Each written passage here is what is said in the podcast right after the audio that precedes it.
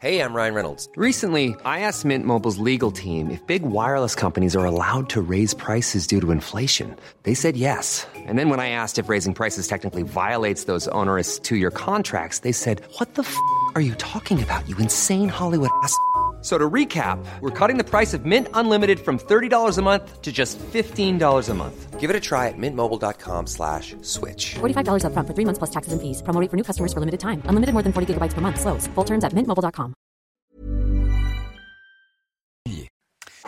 Il est bientôt 6 heures. Vous regardez la matinale de CNews. Merci d'être avec nous à la une ce matin. 12 heures de réunion à Saint-Denis avec les chefs de partis politiques autour d'Emmanuel Macron. On va voir ce qu'il en ressort notamment l'organisation d'une réunion sociale sur les bas salaires. On va retrouver Elodie Huchard qui a passé la nuit sur place pour CNews. Les inondations en Floride à cause de la tempête Idalia. Les images sont toujours aussi impressionnantes. Les rafales de vent ont dépassé les 200 km/h. Fanny Chauvin aux États-Unis pour CNews. À tout de suite, Fanny. L'explosion du nombre d'agressions sexuelles dans les transports en commun d'Île-de-France. 156 plaintes sont déposées chaque jour. Chaque jour. Le détail à suivre. Le coup d'État au Gabon. Avec Harold Diman, on va voir qui dirige le pays ce matin. On va voir aussi si la France est affaiblie par cette crise. A tout de suite, Harold. Malgré ses promesses, Anne Hidalgo a décidé d'augmenter de 52% la taxe foncière à Paris, plus 52%. Pourquoi cette explosion fiscale? Est-ce dû à la dette de la ville de Paris qui va frôler les 8 milliards d'euros à la fin de l'année? Les réponses de Lomi Guillot. 12 heures d'échange, la réunion entre Emmanuel Macron et les 11 chefs de partis politiques a joué les prolongations cette nuit avant de prendre fin aux alentours de 3 heures du matin. Ils étaient rassemblés depuis 15 heures hier à huis clos à Saint-Denis. Et dès sa sortie, le chef de l'État a annoncé qu'il souhaitait organiser une deuxième session de discussion dans un format identique. Quant aux chefs de la gauche, ils se sont dit déçus par ces échanges. Le récit de la nuit avec notre journaliste politique sur place, Elodie Huchard de Saint-Denis ont donc euh, duré 12 euh, heures autour du chef de l'État, de sa première ministre. 11 chefs de parti étaient euh, présents, les présidents aussi de trois assemblées. Il y avait trois thèmes, l'international, la réforme des institutions et puis comment faire nation. Et dès la fin d'après-midi, on a vu que les discussions traînaient un petit peu en longueur. Chacun est arrivé avec des propositions clés en main. Le président a pris note. Certains de participants nous expliquent aussi qu'il ne peut pas faire grand-chose. Il est très compliqué de trouver un consensus entre nous, nous disait l'un d'eux. Il ne peut donc que reporter à de futures échéances finalement des euh, décisions du côté de la gauche. On est euh, assez dur avec le président de la République, Marine Tondelier, par exemple. Manuel Bompard explique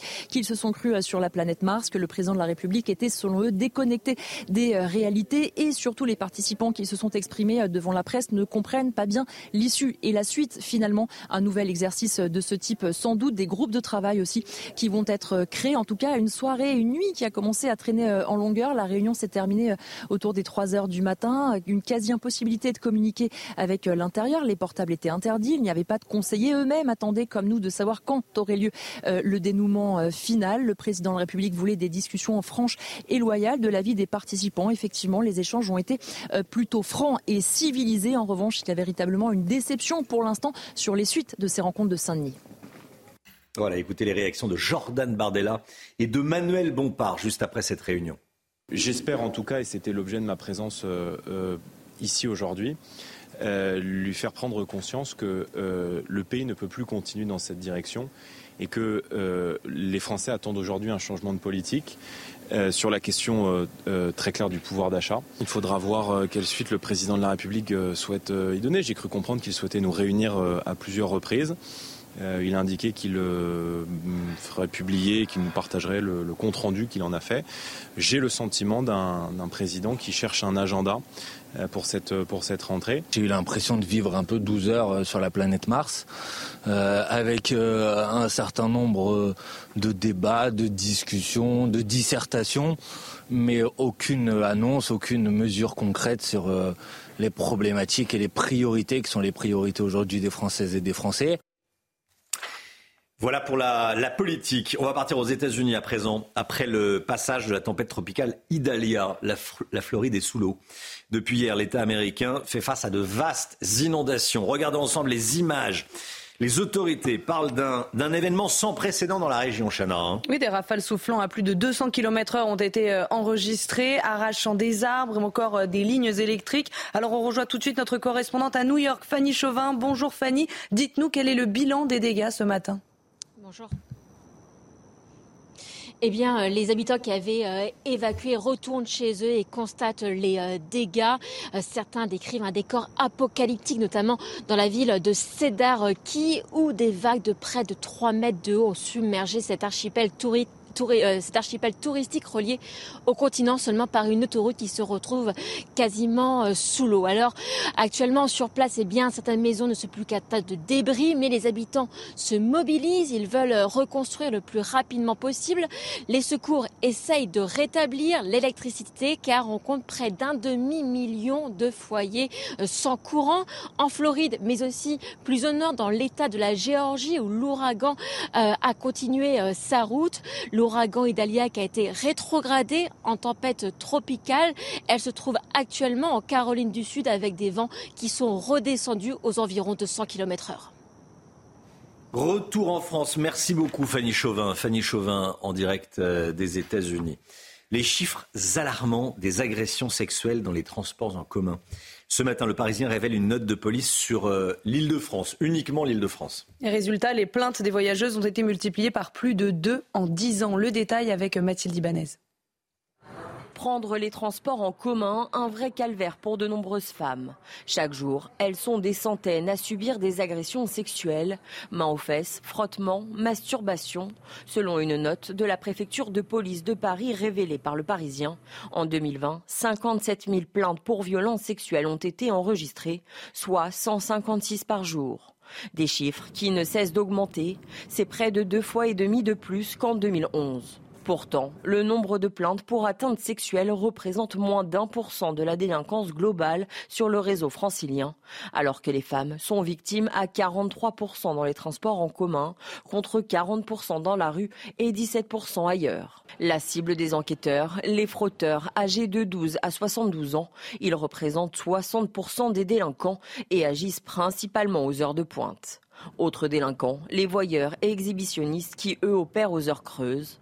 En France, depuis le début de l'année, 87% des femmes déclarent avoir déjà été victimes de harcèlement ou de violences sexuelles ou sexistes dans les transports. La rentrée universitaire approche à grands pas et les étudiants qui cherchent un logement, notamment euh, dans les, euh, dans les grandes villes et notamment dans la, capitale, se retrouvent au pied du mur. C'est compliqué. Oui, ils ne trouvent pas d'appartement et en plus des prix exorbitants, la difficulté cette année, c'est qu'il y a moins d'offres et plus de demandes. Reportage de Yael Benamou, Régine Delfour, Laurent Sélarié et Jules Bedeau. Paris, 10e arrondissement, une file d'attente interminable pour avoir la chance de prendre part à la visite d'un appartement et de déposer son dossier. Cette annonce, donc c'est un 15 mètres carrés pour 750 euros. C'est de 17h à 19h, donc une plage de 2 heures. Donc j'imagine qu'il doit y avoir beaucoup de monde sur le dossier. Nombre d'entre eux sont étudiants. La rentrée approche et il faut trouver une solution provisoire. Je squatte euh, chez mes copines euh, qui veulent bien m'héberger, quoi. Mais c'est vrai que c'est un peu compliqué. Chaque matin, je me réveille, j'actualise. Vous savez, il y, a les, les sortes d'alertes et j'ai envoyé, bah, je pense, en tout depuis un mois, plus de, sans rire, je pense, 200 messages. Pour mettre toutes les chances de votre côté, cette plateforme immobilière donne quelques conseils. Il faut aussi regarder si vous avez le droit à des aides, parce que ça, ça va vous permettre d'avoir une meilleure, un meilleur revenu affiché. Donc il faut vraiment faire le tour, préparer son dossier avant de candidater. Si vous candidatez avant d'avoir fait ça, c'est exactement comme si vous postuliez à des offres d'emploi sans avoir fait de CV. C'est une perte de temps. Actuellement, d'après particulier à particulier, les jeunes ne libèrent pas leurs biens loués, car avec l'augmentation des taux d'intérêt et les difficultés d'accès au crédit, ils n'achètent plus. Voilà, 750 euh, euros pour 15 mètres carrés. Mhm. Euh.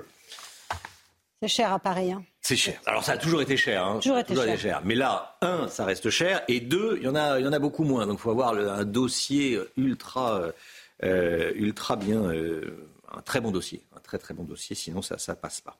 Le gouvernement britannique envisage de placer les migrants entrés illégalement sur le territoire sous surveillance électronique. L'objectif est de contrôler ces illégaux en attendant leur expulsion. Et pour cela, la ministre britannique de l'Intérieur voudrait les équiper de bracelets électroniques à la cheville, une mesure qui coûterait cher au Royaume-Uni. Les explications de Sarah Menaille, notre correspondante à Londres.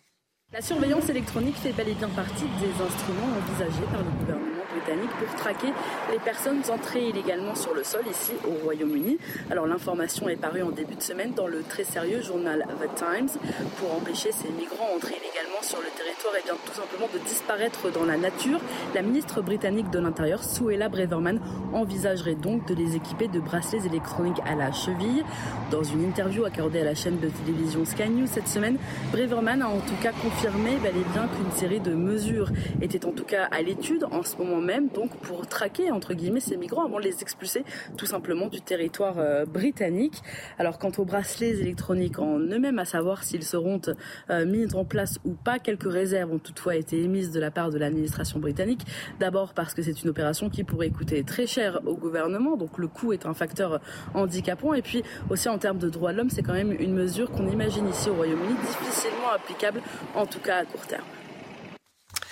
Vous avez peut-être aperçu la super lune bleue cette nuit. Concrètement, c'est une pleine lune. Si vous l'avez raté, il faudra attendre 2037 pour en une nouvelle. Bon, si vous l'avez raté, il y a une séance de rattrapage ce matin. On vous montre des images prises à Dubaï, derrière le Burj Khalifa, autour de, 800 mètres. D'autres images, Chana hein? Oui, on va regarder euh, des images prises au Japon cette nuit dans le centre-ville de Tokyo. Vous allez les voir dans un instant, c'est magnifique.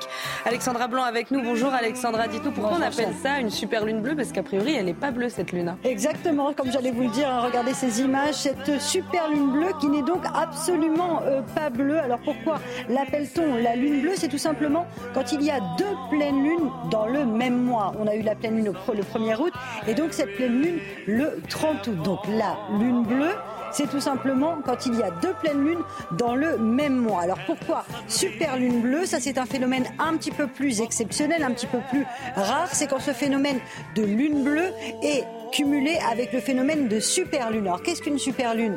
La lune, elle n'est pas ajustable elle ne grandit pas, elle ne se rétrécit pas. C'est tout simplement qu'elle se rapproche. C'est une illusion d'optique. C'est une illusion d'optique. C'est juste qu'elle se rapproche de la Terre. Donc, conséquence, on appelle ça la superlune. Ça, c'est un petit peu plus fréquent. Hmm. On en a 3 à 4 chaque année.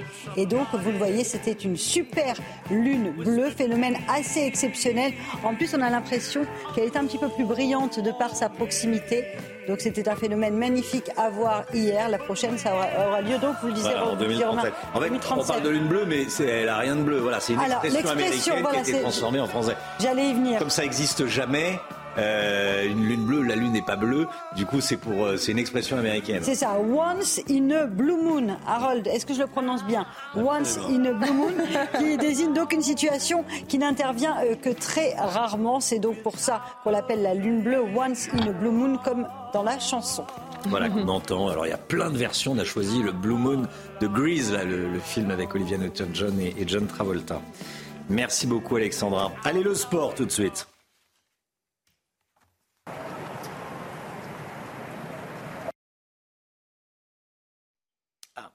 Normalement, il y a une petite publicité, mais on va faire sans la publicité. Benjamin Pavard rejoint l'Inter Milan. Le club italien a officialisé le transfert hier soir dans un communiqué. Après sept ans en Allemagne, dont quatre au euh, Bayern Munich, le champion du monde 2018 part donc pour l'Italie. Le joueur de 27 ans pourra évoluer en défense centrale des, Nerazzurri. Pardon. Le montant du transfert est estimé à 30 millions d'euros du tennis avec l'US Open et le Français Benjamin Bonzi qualifié pour le troisième tour. le Français, 108e joueur euh, mondial, a triomphé contre l'Américain Chris Eubanks. Il s'est imposé euh, face à la tête de série numéro 28. Résultat 7-6, 2-6, 6-2, 7-6. Et c'est la première fois que le Nîmois de 27 ans atteint cette étape de la compétition. Et puis Caroline Garcia, éliminée dès le premier tour hier, s'est exprimée sur les raisons de sa défaite. Oui, sur le elle n'est pas dans son assiette, elle est triste. Non, sur le réseau social, elle explique en fait qu'elle est frappée par un deuil dans sa famille suite au décès de sa grand-mère, la lyonnaise de 29 ans, renonce également au double euh, avec Kristina Mladenovic. Il y a un temps pour tout dans la, dans la vie. Le tennis aujourd'hui est secondaire, dit-il, dit-elle.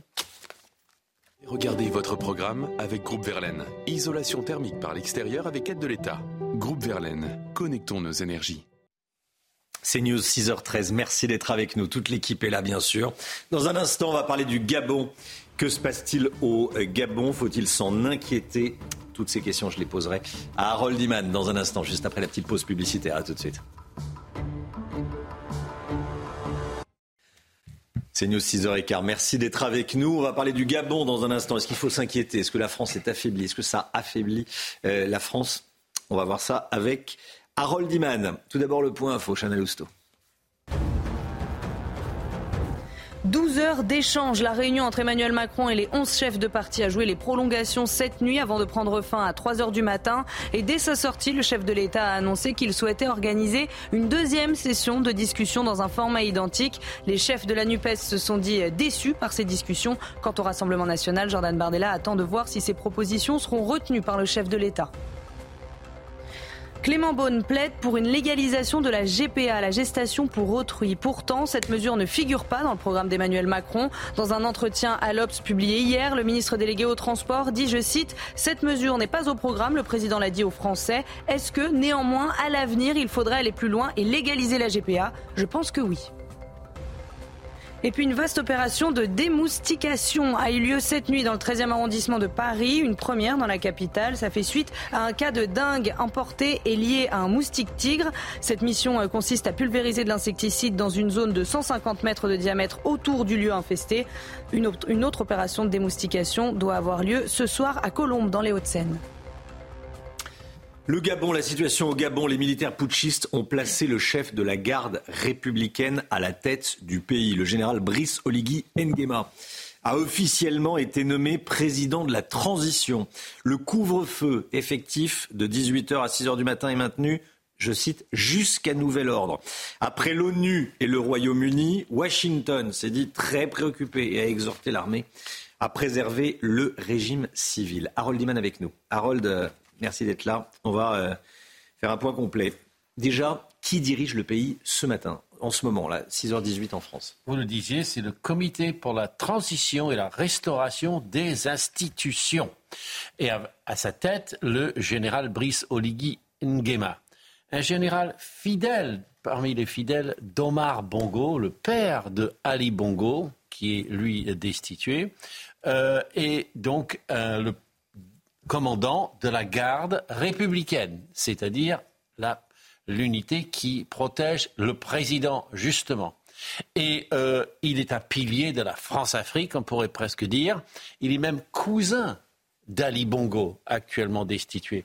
Donc, avec tout ça, il faut comprendre que c'est un peu une affaire de famille qui euh, se déroule ici. Nous n'avons pas affaire à une clique révolutionnaire anti-française, formée à Moscou, je ne sais hmm. où, et euh, ce comité entièrement composé de militaires, hmm. et il n'a pas de programme précis.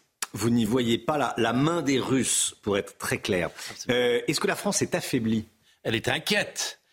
Euh, tout ce qui sort de, de la capitale, on va dire, est inquiet, car ce n'était pas prévu. Euh, alors, l'Élysée n'a pas encore atteint le stade de la panique. Non. Euh, peut-être n'y a-t-il pas lieu de paniquer, car il y a une base française à côté de Libreville, mais cette base, ces soldats, 370 militaires, n'interviennent pas au Gabon. Il n'y a pas de terrorisme au Gabon. C'est une hmm. base arrière pour le front au Sahel. Et les intérêts français ne sont pas menacés. Euh, le pétrole, l'exploitation du bois, les 100 000 expatriés sont relativement euh, sereins. Ce putsch n'est pas un désaveu de la France. Harold, les régimes africains euh, semblent tomber les uns après les autres? Euh, ils tombent, euh, ces régimes. Donc, mais ils sont de plusieurs catégories. Pardon mm. d'aller dans les détails. Mais le Mali, le Burkina Faso, la Guinée, maintenant le Gabon, ont des militaires à la tête. Mais euh, le, Mali et le Burkina Faso étaient dans une optique anti-française. la Guinée, pas du tout. Ils ont renversé un président qui était très très mal élu. C'est un peu comme au Gabon et maintenant le Gabon. Donc on peut dire qu'il n'y a pas d'unité de ressemblance. Cependant, tous les militaires partout ont eu la même idée. Tiens, on pourrait assez facilement prendre le pouvoir. Et dans presque tous les cas, ils l'ont fait sans aucune résistance. Il y en a eu un petit peu au Burkina Faso, mais c'est tout. Harold Iman, merci beaucoup Harold. L'économie tout de suite. Taxe foncière, les Parisiens, vache à d'Anne Hidalgo.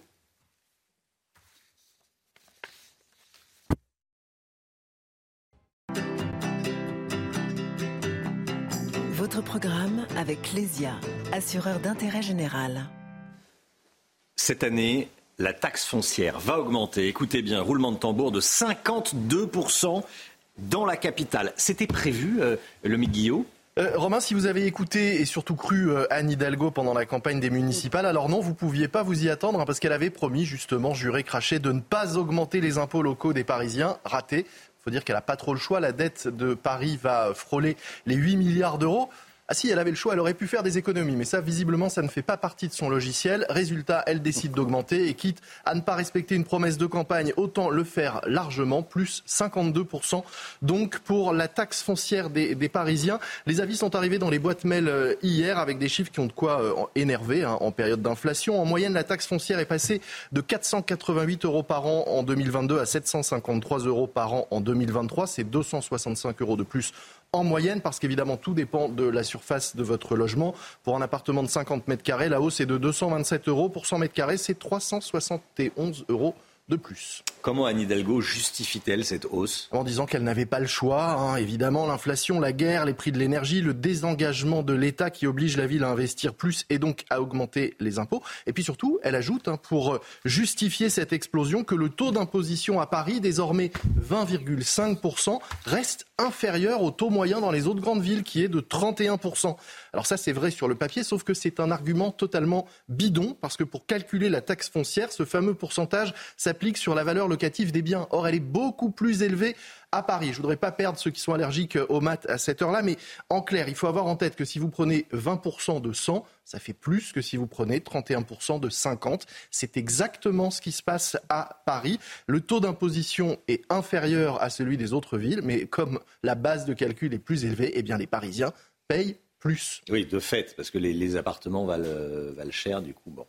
Il euh, n'y a pas qu'à Paris que cette taxe foncière augmente? Oui, en effet, c'est vrai. D'autres villes ont fait le choix d'augmenter la taxe foncière. On peut citer Grenoble, plus 25%, Metz, plus 14,3%. D'autres villes augmentent également. C'est à peu près une grande ville sur cinq qui a choisi d'augmenter la taxe foncière, mais Paris euh, a la palme. La mauvaise nouvelle, c'est que ces hausses risquent de se poursuivre l'année prochaine. La hausse du taux de base, celui qui s'applique à tout le monde dans toutes les villes, devrait augmenter de 4,2% en 2024. Pour les Parisiens, il ne reste plus qu'à espérer que les Jeux Olympiques rapportent assez d'argent pour éviter de revivre une nouvelle hausse. On peut toujours rêver. Merci beaucoup, le mix. C'est une promesse non tenue d'Anne Hidalgo, hein, Gauthier Lebret. Comment voulez-vous que les Français ne soient pas défiants envers les politiques après cela? C'est-à-dire qu'ils font campagne en promettant que les taxes ne vont pas augmenter. Une fois qu'ils sont élus, non seulement ils les augmentent, mais ils les augmentent drastiquement. Petite anecdote, il y avait une autre promesse de campagne qu'Anne Hidalgo avait faite pour se faire euh, réélire. Elle avait euh, promis qu'elle resterait bien maire de Paris et qu'elle ne se présenterait pas à la, présidentielle, une promesse qu'elle aurait dû tenir vu qu'elle a fait 1,7%.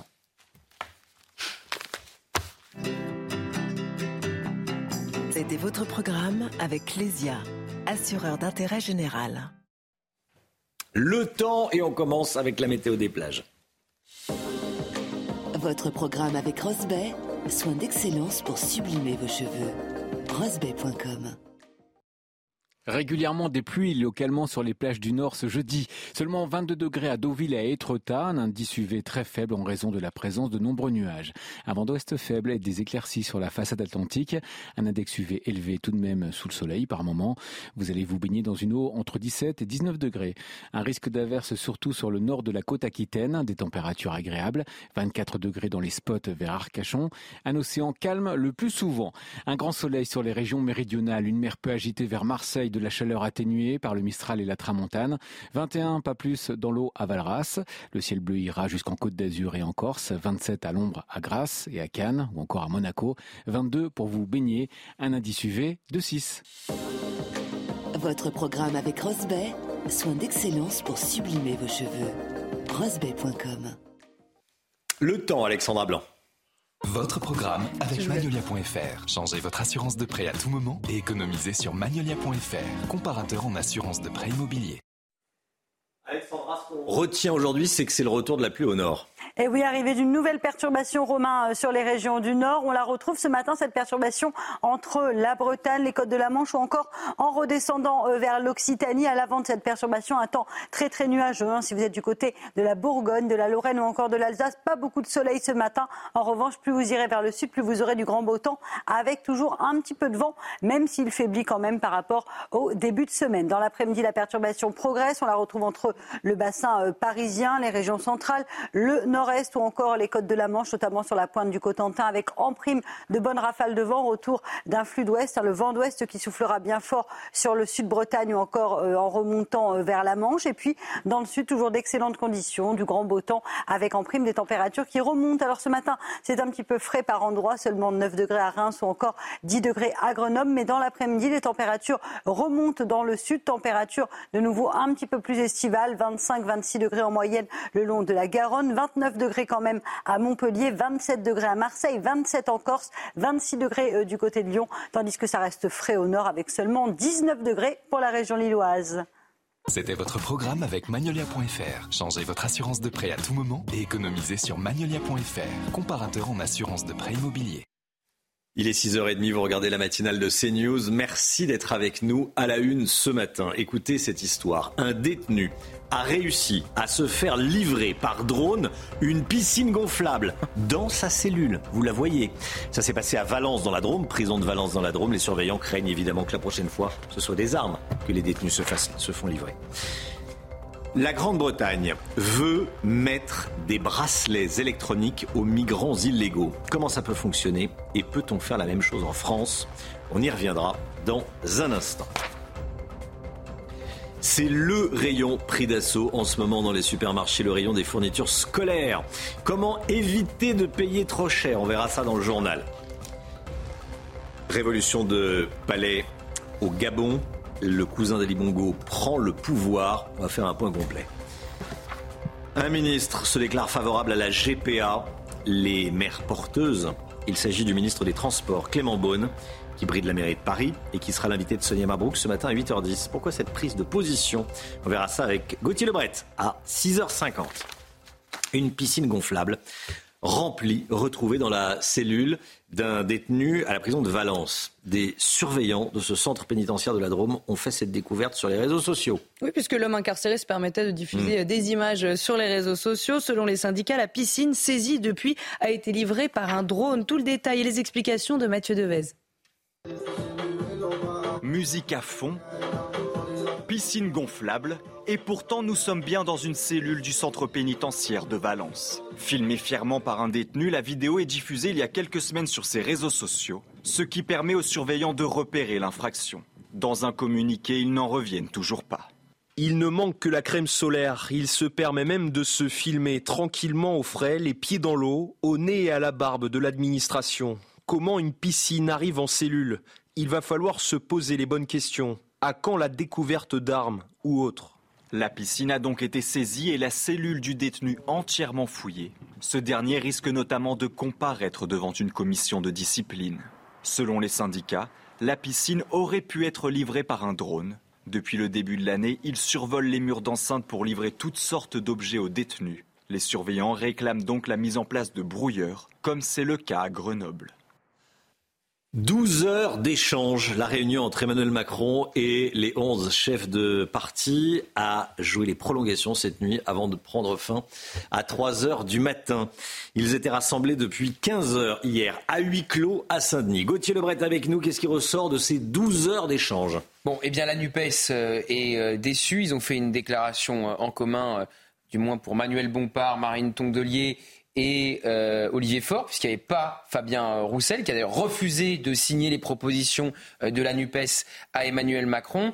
Et euh, il y a eu plusieurs petites punchlines. Manuel Bompard a dit Nous avons passé 12 heures sur Mars avec le président de la République. Olivier Faure a dit c'était eh bien, un date, un rendez-vous amoureux entre l'extrême droite, la droite et le président de la République. Et Jordan Bardella est plus prudent, le président du RN. Il attend les réponses du chef de l'État qui a promis de faire un, résumé, un condensé de ce qui s'était passé pendant 12 heures dans cette salle de réunion à Saint-Denis, à l'école de la Légion d'honneur. Mais il est vrai que ce matin, on n'a pas grand-chose à vous annoncer, Romain, si ce n'est une conférence sur euh, les bas salaires pour euh, eh bien discuter de l'augmentation de ceux qui touchent euh, le moins dans notre pays. Mais c'est vrai qu'on a l'impression que président a cherché à, à, gagner du temps. Pourquoi pas aussi à épuiser ses interlocuteurs comme il pouvait le faire pendant les grands débats, puisque ça devait se terminer à 23 heures. Ça s'est terminé à 3 heures du matin. Et ce n'est qu'un début, puisque le chef de l'État, dès qu'il est parti, a dit qu'il voulait retrouver les mêmes chefs de parti dans une autre conférence, dans, le même optique, dans la même optique pour eh bien, discuter pendant plusieurs heures. Merci beaucoup Gauthier. 12 heures de réunion pour cette conférence sociale sur les bas salaires. Voilà, pas de référendum mmh. annoncé et pas de projet de loi qui font consensus pour le moment. La rentrée scolaire, c'est lundi prochain. Voilà, si vous avez des enfants, vous disposez de cette information. Alors pour les familles, c'est la course aux derniers achats de fournitures. Et cette année, elle coûte plus cher, plus 11% sur un an selon une étude de l'UFC Que Choisir. Alors les parents s'adaptent et plus que jamais, la guerre des prix fait rage entre les distributeurs. Reportage à Angers signé Michael Chailloux. C'est le grand rush de la rentrée dans ce centre commercial de la région d'Angers. Et le rayon des fournitures scolaires n'échappe pas à l'envolée des prix, plus 11% en moyenne sur un an, selon une étude de l'UFC Que Choisir. Conséquence, les familles adaptent leur comportement d'achat. Ça coûte très cher. Euh, moi, ce que j'ai fait cette année, c'est que j'ai réutilisé des affaires qu'il y a déjà euh, de l'année dernière. Euh, voilà, qui sont en bon état, qui peuvent être pour le plus petit ou même pour le plus grand. Et puis euh, ça se réutilise et puis c'est très bien. S'il me reste des cahiers de l'an dernier, je vais pas en racheter, je vais les garder. Euh. Dans le détail, c'est plus 14% sur la papeterie ou plus 8% sur les stylos, selon l'UFC Que Choisir. Alors que la cloche de la rentrée n'a pas encore sonné, cette enseigne spécialisée vend déjà les agendas à moins 50% et propose 200 produits au même prix qu'il y a un an. La lutte contre l'inflation est devenue l'argument de vente de la rentrée on communique plus sur les prix accessibles plus que sur l'inflation quand même. Euh, L'idée c'est de se dire, euh, enfin voilà, on est, on est quand même les moins chers du, sur, euh, du marché sur certains produits. Euh, il est important qu'on le mette en avant aussi parce que euh, naturellement qu'on fait attention à son budget, bah, on regarde, on regarde la concurrence et il est important de savoir euh, où est-ce qu'on peut aller faire nos achats pour être à moindre coût aussi. Ici, les soldes avant les soldes se poursuivent jusqu'au 17 septembre. En 2022, l'inflation sur les fournitures scolaires avait déjà atteint 3 à 4% selon les enseignes.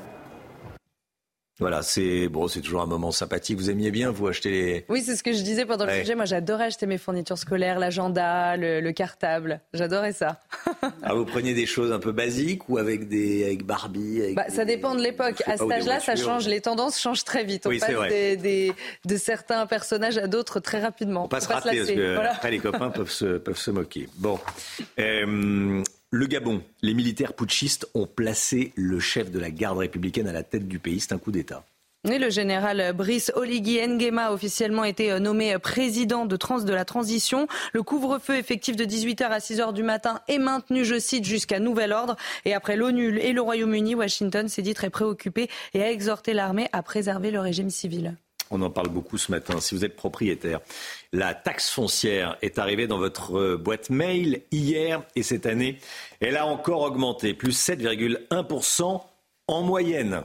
Oui, puisque selon les hmm. communes, ce taux peut euh, exploser. À Paris, par exemple, Anne Hidalgo a augmenté cet impôt local de 52% cette année, contrairement à ce qu'elle avait promis pendant sa campagne. Reportage de Jules Bedeau et Augustin Donadieu.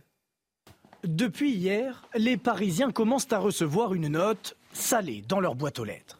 La taxe foncière fait son retour et avec elle, une augmentation de 52%. Je trouve c'est inacceptable. C'est une augmentation qui arrive d'un coup.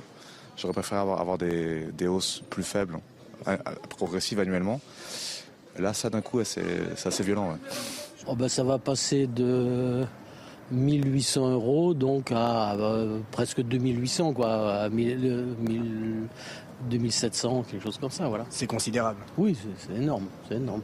Anne Hidalgo, la maire de Paris, justifie cette envolée de l'impôt foncier par sa volonté de garder les services publics et accélérer la transformation écologique, renonçant ainsi à une promesse de campagne de 2020. Je le redis, il n'y aura aucune augmentation d'impôts. C'est une monteuse, vraiment une grande monteuse. Et, elle, euh, elle n'est pas à sa place où elle est. Il faudrait qu'elle quitte la ville de Paris parce que vraiment, euh, elle n'est pas du tout à sa place. C'est vraiment une honte. Il y a beaucoup de choses qu'elle a promis qu'elle ne fait pas et qu'elle ne fera pas. Et je souhaite une chose, c'est qu'elle ne se représente pas. Certains propriétaires seront en revanche exemptés de cette augmentation. C'est le cas de ceux qui ont investi entre 2020 et 2026 dans des travaux de rénovation thermique de leur appartement ou ceux rencontrant des difficultés financières. Pour les autres, la note est à régler au plus tard, le 21 octobre en ligne ou le 16 octobre pour les autres modes de paiement. Et à 8h30, on sera, on sera sur ce plateau avec Pierre Licia, conseiller régional euh, d'Île-de-France, qui connaît parfaitement les, finances publiques. On commentera cette hausse astronomique euh, de, la, de la taxe foncière dans la capitale. Le sport tout de suite avec les suites de l'affaire du baiser forcé en Espagne. Votre programme avec Groupe Verlaine, centrale photovoltaïque à poser en toute simplicité n'importe où. Groupe Verlaine, connectons nos énergies. Chana, la maman, la mère du patron du football espagnol, a été hospitalisée hier soir. Oui, et depuis trois jours, elle avait entamé euh, une grève de la faim euh, retranchée dans une église du sud de l'Espagne, une façon euh, de protester contre, je cite, le harcèlement dont son fils fait l'objet. La mère de Luis Rubiales promettait de rester enfermée jusqu'à que la joueuse embrassée par son fils, je cite une nouvelle fois, dise la vérité les techniques pour rester en bonne santé, technique du footballeur Erling Haaland. Écoutez bien, euh, c'est assez original, je ne savais pas que ça existait, mais visiblement ça lui réussit en tout cas. Bah oui, le célèbre joueur de Manchester City a évoqué ses rituels nocturnes pendant un entretien avec le youtubeur Logan Paul, le norvégien. En fait, se scotche la bouche avec du ruban adhésif la nuit pour maximiser sa respiration euh, par les narines. Autre technique, euh, si vous voulez, pour un sommeil meilleur, il utilise pendant trois heures des lunettes filtrant la lumière bleue et coupe toutes les ondes de sa chambre. Vous l'avez dit, des méthodes originales qui semblent réussir à Haaland qui détient le record en première ligue de buts sur une saison. Il faut respirer par le nez. Il paraît, il paraît que ça oxygène mieux le, cerveau. Tiens, on peut en parler avec le docteur Millot. On lui posera la question. Respirer par le nez pendant toute la nuit. Essayez cette nuit, Romain, vous nous direz demain. Ouais, je, faut avoir envie de se scotcher la bouche. Faut avoir envie de se scotcher la bouche, d'accord. Ça reste coincé à 5h55. Hein, être malade non plus. Hein. nous, on aime bien parler. Hein. bon, euh, du rugby pour finir avec cette mauvaise nouvelle pour les Bleus. Oui, le centre du 15, Jonathan Danty, est blessé. Il souffre d'une lésion mineure aux ischio-jambiers. Dans un communiqué, la FFR a précisé que le match d'ouverture du mondial le 8 septembre prochain contre les All Blacks était incertain pour le joueur. Je rappelle que les Bleus sont déjà privés du demi d'ouverture Romain Ntamak et du pilier Cyril Bail. Avec Groupe Verlaine, isolation thermique par l'extérieur avec aide de l'État. Groupe Verlaine, connectons nos énergies. C'est News 6h41. Restez bien avec nous dans un instant. On va vous parler de ce qui se passe en Grande-Bretagne. Le gouvernement britannique envisage de placer les migrants entrés illégalement sur le territoire sous surveillance électronique. Est-ce que ce serait possible de mettre en place une, telle mesure en France? On va vous apporter des, réponses dans un instant, juste après la petite pause pub. A tout de suite. Toute l'équipe est là. Chana Lousteau, Gauthier Lebret, Alexandra Blanc, Harold Liman et Lomique Guillot. A tout de suite. C'est News, il est 7h moins le quart. Merci d'être avec nous. Tout d'abord, le point info, tout ce qu'il faut savoir dans l'actualité ce matin. Chanel Housteau. Les chiffres alarmants des agressions sexuelles dans les transports en commun. Ce matin, le Parisien révèle une note de police sur l'île de France. Résultat, les plaintes des voyageuses ont été multipliées par plus de deux en 10 ans. En 2020, 57 000 dépositions ont été enregistrées, soit 156 en moyenne par jour. Au Gabon, les militaires putschistes ont placé le chef de la garde républicaine à la tête du pays. Le général Brice Oligui Nguema a officiellement été nommé président de la transition. Le couvre-feu effectif de 18h à 6h du matin est maintenu jusqu'à nouvel ordre. Après l'ONU et le Royaume-Uni, Washington s'est dit très préoccupé et a exhorté l'armée à préserver le régime civil. Et puis après le passage de la tempête tropicale Idalia, la Floride est sous l'eau. Depuis hier, l'État américain fait face à des vastes inondations. Les autorités parlent d'un événement sans précédent dans la région. Des rafales soufflant à plus de 200 km/h ont été euh, enregistrées. L'ouragan se dirige maintenant vers la Caroline du Sud avant de mourir dans l'océan Atlantique. Le gouvernement britannique envisage de placer les migrants entrés illégalement sur le territoire sous surveillance électronique. L'objectif, c'est de contrôler euh, les illégaux en attendant leur expulsion. C'est la solution qui pourrait être mise en place euh, de l'autre côté de la Manche chez euh, nos amis britanniques. La ministre britannique de l'Intérieur voudrait équiper les illégaux de bracelets électroniques placés à la cheville. Est-ce qu'une telle mesure serait, on va dire, techniquement et, politiquement possible en France? On voit ça avec Adrien Spiteri. Regardez. Le Royaume-Uni durcit le ton face à l'immigration illégale. Le gouvernement britannique envisage de placer tous les migrants entrant sans papier dans le pays sous surveillance électronique. Une mesure inapplicable en France actuellement. Aujourd'hui, en l'état du droit, c'est illégal. On ne peut pas placer une personne, la priver euh, de liberté, la placer sous bracelet euh, électronique, alors qu'elle ne fait l'objet d'aucune mesure. Dans le pays, pour qu'une personne en situation irrégulière soit placée sous bracelet électronique, certaines conditions doivent être réunies qu'elle fasse l'objet euh, d'une mesure euh, d'assignation à résidence. Pour qu'il y ait une mesure d'assignation à résidence, il faut d'abord qu'il y ait une mesure euh, qui est prise d'éloignement ou d'expulsion. Et pour qu'il y ait cette mesure d'éloignement et d'expulsion actuellement, hein, il, faut, que la personne fasse l'objet, pour qu'il y ait le bracelet électronique hein, dans ce cas précis, il faut que la personne fasse l'objet d'une interdiction du territoire suite à des activités liées au terrorisme. Au Royaume-Uni, certains demandeurs d'asile sont déjà sous bracelet électronique. Le gouvernement britannique envisage désormais une généralisation du système à tous les migrants entrant sans papier.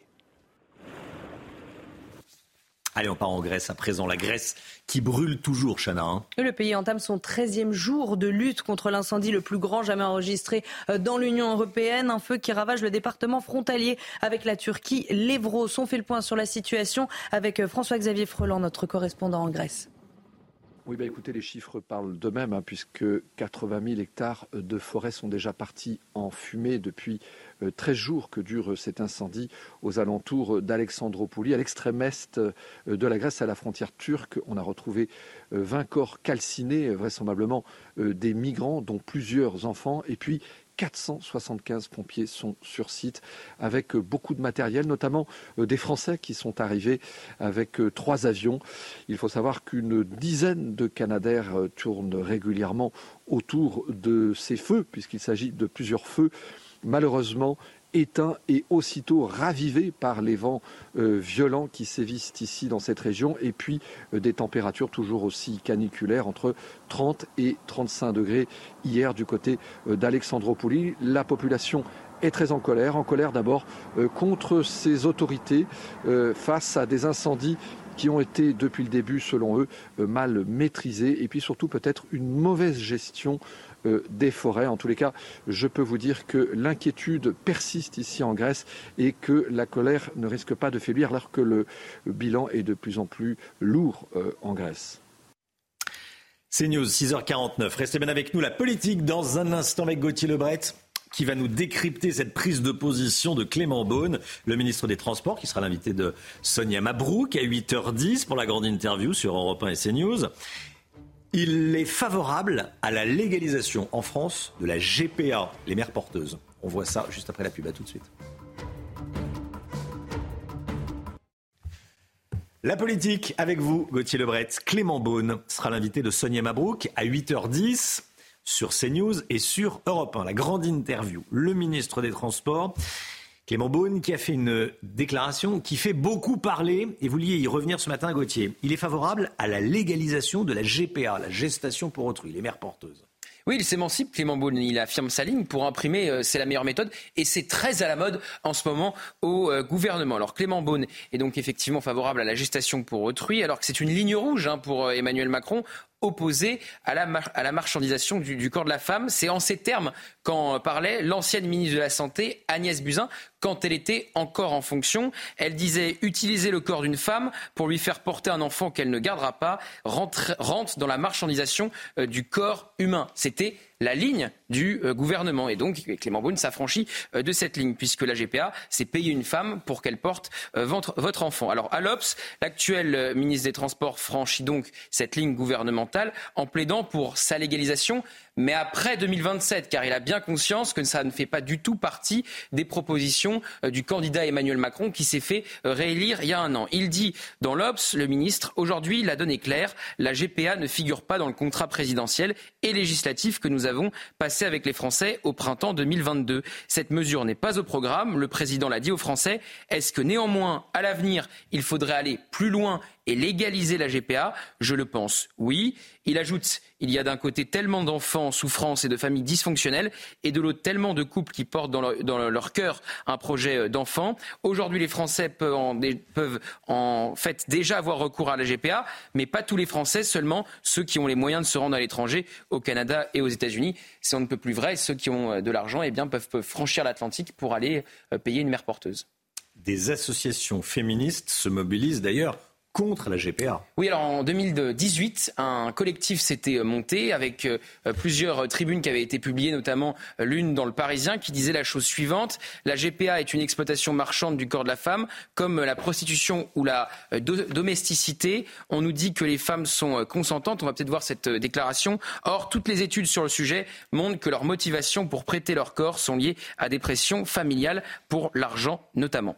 Pourquoi Clément Beaune fait ça, Gauthier? Bah, C'est pas la première fois que Clément Beaune affirme une ligne différente de celle du euh, gouvernement ou de la majorité. Disons-le, il veut incarner une ligne légèrement plus à gauche que celle d'Emmanuel Macron. Sur un tout autre euh, sujet, il avait appelé à réguler le vol des jets privés avant de se faire recadrer par Emmanuel Macron en Conseil euh, des ministres.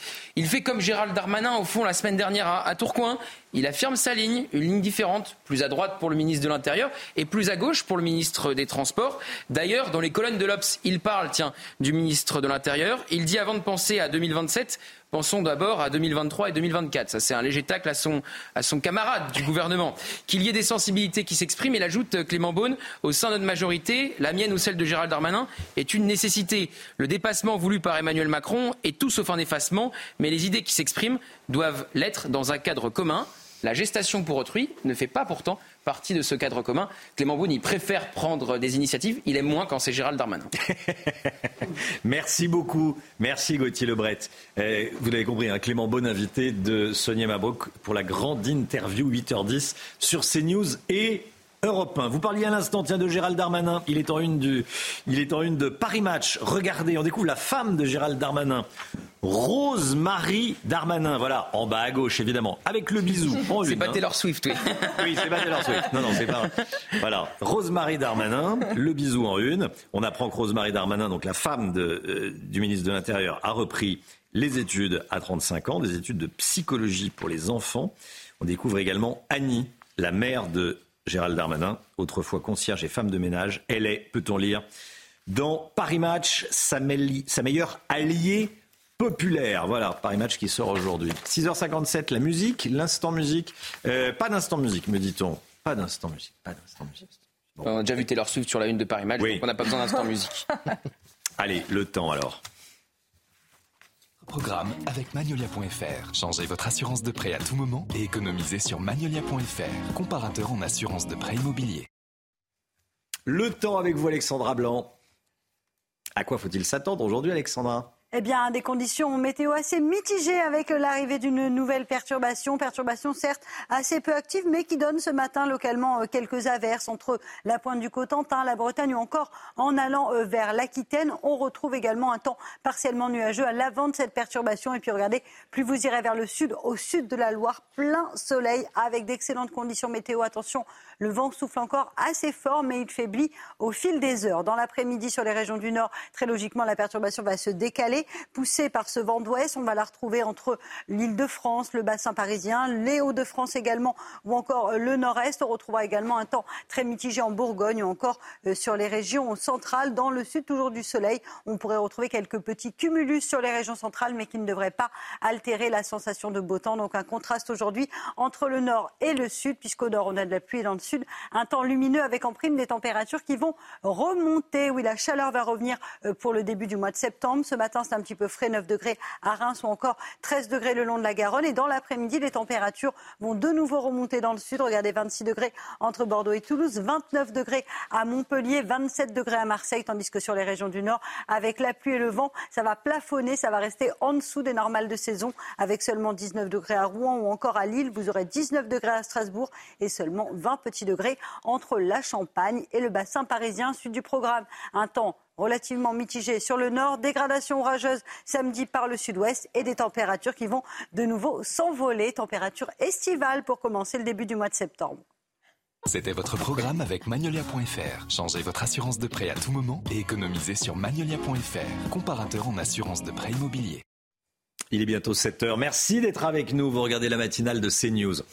12 heures de réunion à Saint-Denis avec les chefs de partis politiques autour d'Emmanuel Macron. On va voir ce qu'il en ressort notamment l'organisation d'une réunion sociale sur les bas salaires. On va retrouver Elodie Huchard qui a passé la nuit sur place pour CNews. Les inondations en Floride à cause de la tempête Idalia, les images sont toujours aussi impressionnantes. Les rafales de vent ont dépassé les 200 km/h. On va retrouver notre correspondante Fanny Chauvin l'explosion du nombre d'agressions sexuelles dans les transports en commun d'Île-de-France. 156 plaintes sont déposées chaque jour. Le détail à suivre.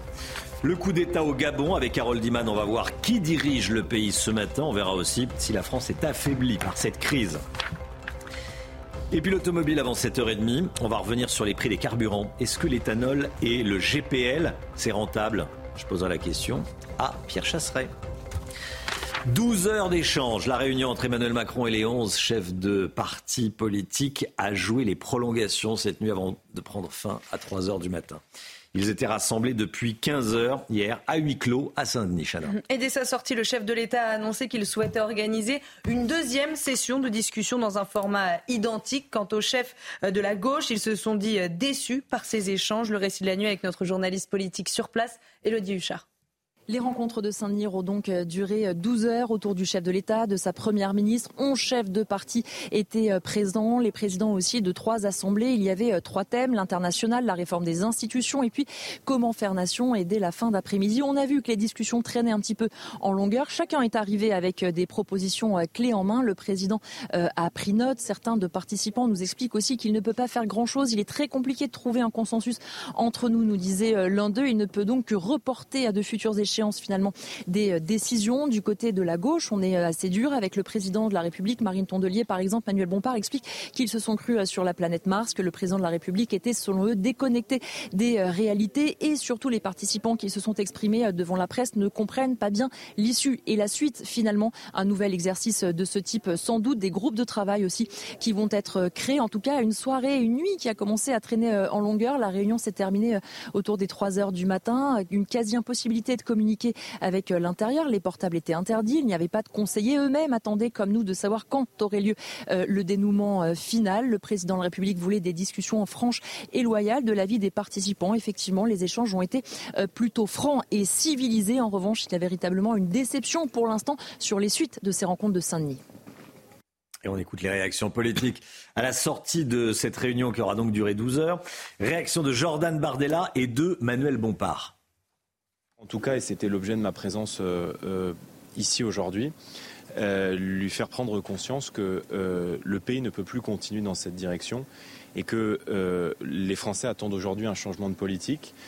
sur la question très claire du pouvoir d'achat. Il faudra voir quelle suite le président de la République souhaite y donner. J'ai cru comprendre qu'il souhaitait nous réunir à plusieurs reprises. Euh, il a indiqué qu'il euh, ferait publier, qu'il nous partagerait le, compte rendu qu'il en a fait. J'ai le sentiment d'un président qui cherche un agenda euh, pour cette, pour cette rentrée. J'ai eu l'impression de vivre un peu 12 heures sur la planète Mars, avec un certain nombre de débats, de discussions, de dissertations, mais aucune annonce, aucune mesure concrète sur les problématiques et les priorités qui sont les priorités aujourd'hui des Françaises et des Français. Euh, tout ça pour ça, Gauthier Lebret? Oui, effectivement, il n'y a pas grand-chose à annoncer ce matin. Ils ont parlé pendant 12 heures. Ils vont se retrouver pour reparler pendant 12 heures, proposition d'Emmanuel Macron, peut-être moins ou peut-être plus. Et il y a une conférence sur les salaires qui va être lancée, une conférence où hmm. ils vont reparler euh, pour augmenter les salaires. Donc il n'y a aucune décision concrète, si ce n'est de se retrouver pour rediscuter. Donc on discute tout le temps, mais on décide jamais. C'est plus simple de discuter que de décider. Oui, effectivement.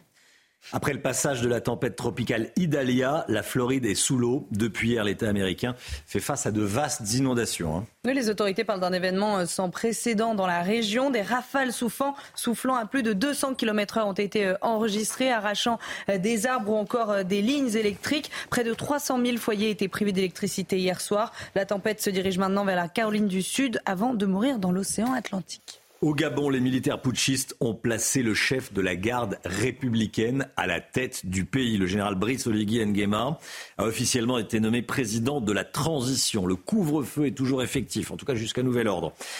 Harold Diman avec nous. Harold, qui dirige le, Gabon ce matin? C'est le, euh, la transition. Euh, et le conseil de transition à la tête duquel il y a justement euh, le général euh, Brice Oligui Nguema qui est un fidèle parmi les fidèles de la famille Bongo. C'est un cousin d'Ali Bongo lui-même.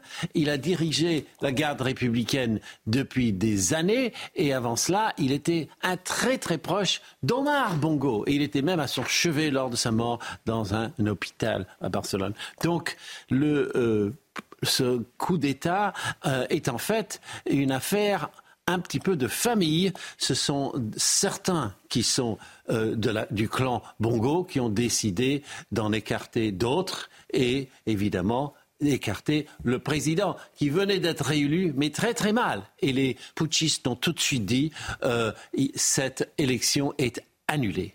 Merci beaucoup, Harold. Les chiffres alarmants des agressions sexuelles dans les transports en commun d'Île-de-France. Ce matin, le Parisien révèle une note de police euh, sur l'Île-de-France. Les plaintes de voyageurs ont explosé, hein, le nombre. Oui, les plaintes ont été multipliées par plus de deux en dix ans. Le détail avec Mathilde Ibanez. Prendre les transports en commun, un vrai calvaire pour de nombreuses femmes. Chaque jour, elles sont des centaines à subir des agressions sexuelles, mains aux fesses, frottements, masturbation. Selon une note de la préfecture de police de Paris révélée par le Parisien, en 2020, 57 000 plaintes pour violences sexuelles ont été enregistrées, soit 156 par jour. Des chiffres qui ne cessent d'augmenter, c'est près de deux fois et demi de plus qu'en 2011. Pourtant, le nombre de plaintes pour atteinte sexuelle représente moins d'un pour cent de la délinquance globale sur le réseau francilien, alors que les femmes sont victimes à 43% dans les transports en commun, contre 40% dans la rue et 17% ailleurs. La cible des enquêteurs, les frotteurs âgés de 12 à 72 ans, ils représentent 60% des délinquants et agissent principalement aux heures de pointe. Autres délinquants, les voyeurs et exhibitionnistes qui, eux, opèrent aux heures creuses. En France, depuis le début de l'année, 87% des femmes déclarent avoir déjà été victimes de harcèlement ou de violences sexuelles ou sexistes dans les transports. Vous avez peut-être aperçu la super lune bleue cette nuit. Concrètement, c'est une pleine lune. Elle n'est pas bleue. Alors, si vous l'avez raté, regardez, déjà, déjà, faudra attendre 2037. Mais si vous l'avez raté, on va vous montrer les, les images. Déjà des images prises à, à Athènes. C'est toujours magnifique. Mm, c'est magnifique. Bon, vous le voyez, du coup, euh, elle n'est pas bleue et à Jérusalem non plus. On va voir des images. Elle n'est pas bleue. Alors, Alexandra, dites-nous pourquoi on appelle ça la super lune bleue Alors, tout d'abord, cette lune bleue, c'est une expression qui vient de l'anglais once in a blue moon je prononce assez bien d'après Harold, qui dirige une situation qui n'intervient que très rarement. Alors donc elle n'est pas bleue. On appelle une lune bleue quand il y a plusieurs pleines lunes en fait dans le même mois. C'est-à-dire que là au mois d'août on a eu une première pleine lune le 1er août et une deuxième pleine lune le 30 août. Ça arrive environ tous les deux ans et demi qu'il y ait deux pleines lunes dans le même mois. C'est souvent quand il y a 31 jours dans le mois, euh, vous l'aurez compris. La super lune, eh bien, c'est souvent quand la lune est proche de la Terre, c'est-à-dire qu'on la voit de manière un peu plus grosse, puisque vous le savez, hein, la Lune n'est ni, ni ajustable, elle ne rétrécit pas, elle ne grandit pas, elle a toujours le même diamètre qui s'élève à 3475 km, mais vous le voyez, c'est la combinaison entre la Lune bleue et la super Lune qui est rarissime et que l'on ne retrouvera pas avant 2037. Voilà, en fait, elle n'est pas bleue. C'est non, pas du tout. C'est une expression américaine. Il parle de rareté, voilà, comme s'il y avait une lune bleue. Donc, Once in a blue moon parler de quelque chose qui ne se produit jamais. Mais bon, du coup, ça a été transféré, transformé en, traduit en français. Et ça a donné une belle chanson que l'on entend. une belle chanson, Blue Moon, un, standard de la chanson euh, américaine. Moi, je choisis la, la version de Grease. On en avait une en 2009 de Super Lune Bleue. Vous voyez, ça remonte. Hein. Allez, le sport avec Benjamin Pavard qui rejoint l'Inter Milan. Programme avec Groupe Verlaine, centrale photovoltaïque à poser en toute simplicité n'importe où. Groupe Verlaine, connectons nos énergies. Benjamin Pavard part en Italie. le club italien a officialisé le transfert hier soir euh, dans un communiqué. Après 7 ans en Allemagne, dont 4 au Bayern Munich, le champion du monde 2018 part donc pour l'Italie. Le joueur de 27 ans pourra évoluer en défense centrale des Nerazzurri. Le montant du transfert est estimé à 30 millions d'euros. Du tennis avec l'US Open et un Français, Benjamin Bonzi, qualifié pour le troisième tour. Oui, le Français, 108e joueur mondial, a triomphé contre euh, l'Américain Chris Banks. Il s'est imposé euh, face à la tête de série numéro 28. Score final 7-6, 2-6, 6-2, 7-6. Et c'est la première fois que le Nîmois de 27 ans atteint cette étape de la compétition. Et puis Caroline Garcia, éliminée dès le premier tour hier, elle a pris la parole sur les réseaux sociaux. Euh, elle a hum, vécu la perte d'un être cher. Oui, en fait, elle a voulu s'expliquer après euh, sa défaite. Elle explique euh, être frappée par un deuil dans sa famille suite au décès de sa grand-mère. La lyonnaise euh, de 29 ans renonce également au double avec Kristina Mladenovic. Il y a un temps pour tout dans la vie. Le tennis aujourd'hui est secondaire, dit-elle. Votre programme avec Groupe Verlaine. Isolation thermique par l'extérieur avec aide de l'État. Groupe Verlaine. Connectons nos énergies. Restez bien avec nous. Regardez ces images. Les prisons vont devoir s'équiper pour lutter contre les livraisons par drone. Une piscine gonflable a été livrée. Alors, elle n'était pas remplie, hein, évidemment, mais bon. Euh, elle a été livrée par drone dans une prison, la prison de Valence, en l'occurrence. On sera dans un instant avec un représentant FO Justice, Cédric Boyer, qui est déjà connecté avec nous, qui est déjà venu euh, avec nous sur le plateau, qui ne pouvait pas être avec nous sur le plateau aujourd'hui, qui est donc en, en Skype ou en FaceTime. Voilà. Restez bien avec nous sur CNews. À tout de suite. CNews, il est bientôt 7h15. Merci d'être avec nous. Dans un instant, on sera en direct avec Cédric Boyer, qui est surveillant de prison, représentant FO Justice. On va parler des livraisons par drone dans les prisons, directement dans les, dans les cellules. Mais tout d'abord, le point info avec Chana Lousteau.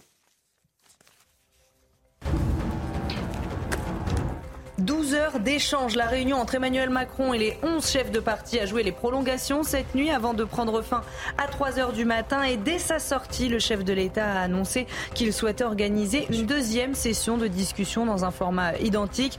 Les chefs de la NUPES se sont dit déçus par ces discussions. Quant au Rassemblement national, Jordan Bardella attend de voir si ces propositions seront retenues par le chef de l'État.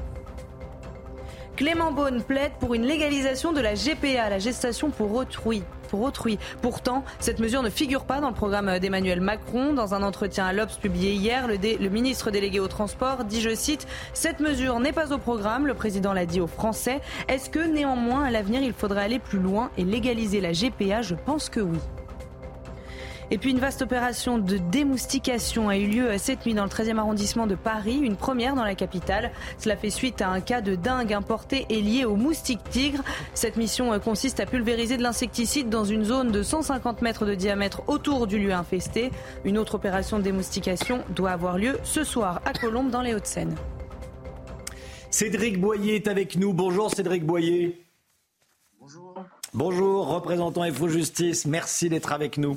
Euh, ce matin, on va parler des prisons qui s'équipent pour lutter contre les livraisons euh, interdites, euh, livraisons par drone. déjà, il y a cette histoire à Valence. Je voulais avoir votre expertise. Alors, je sais que c'est pas dans votre prison, mais vous savez comment ça se passe dans les prisons. c'est votre, c'est votre métier. On va revoir les images. Il y a une, un, un détenu qui faisait le malin sur les réseaux sociaux en se filmant avec une piscine dans sa cellule. Comment est-ce que c'est techniquement possible? Comment c'est Est-ce que ça a pu se, se, passer? Écoutez, la piscine, euh, moi je sais pas comment elle a été euh, livrée jusqu'à la cellule de, la personne détenue. Après, il faut savoir que certains établissements sont euh, victimes de projections, donc c'est-à-dire que c'est des personnes qui balancent des objets illicites par-dessus des murs de la détention ou ça peut arriver euh, via les parloirs, parce qu'il y a l'arrêt des fouilles systématiques, ou euh, par, par les drones. Après euh, la piscine en, en cellule, il y a des établissements pénitentiaires, je cite Frank qui a donné l'exemple l'année dernière, rappelez-vous, avec Colontes, la piscine et le karting, les détenus, les détenus se sont inspirés de ces événements pour améliorer leurs conditions de détention en transgressant les règles. Donc l'administration est aussi fautive, je pense, de, l'image qui, est véhiculée auprès de la population pénale. Ouais. Alors ça, accrédite la thèse selon laquelle la prison c'est le club med. Vrai quand on voit enfin, l'image et le symbole une piscine dans une, dans une cellule. Euh, là on parle d'une piscine gonflable, ça aurait pu être des armes, ça aurait pu être de l'explosif. Tout à. Hein. C'est un problème sécuritaire parce qu'au-delà des, objets illicites qui, sont introduits en détention, on a aussi euh, les téléphones portables. Il faut rappeler que les téléphones portables euh, permettre la préparation de, de 100% des évasions. Ça permet aussi de continuer de gérer le trafic de stupéfiants ou certains réseaux de proxénétisme. Mais aussi, à côté de ça, il y a tout ce qui dit armes à feu et euh, produits explosifs qui, peuvent être utilisés dans le cas de, de, des évasions. Quoi. Donc c'est vraiment un gros problème sécuritaire euh, pour l'ensemble des établissements pénitentiaires. Aujourd'hui, ce que nous on demande, c'est que tous les établissements pénitentiaires soient dotés de de dispositifs anti-drone et de systèmes de brouillage, ce qui n'est pas le cas dans l'ensemble des établissements pénitentiaires. À côté de ça, le déploiement de la cellule anti-drone au niveau de l'administration pénitentiaire avec un apport en, moyens humains pour pouvoir euh, faire face à, ce, phénomène. Alors justement, euh, techniquement, comment est-ce qu'on lutte contre les, drones, vous, avez parlé de, de système de, de, brouillage. Comment est-ce que ça fonctionne? Est-ce qu'un simple grillage sur le toit, ça ne suffit pas? Expliquez-nous. Mais écoutez, un grillage sur le toit, ça va être compliqué parce que le drone, il est un peu plus petit.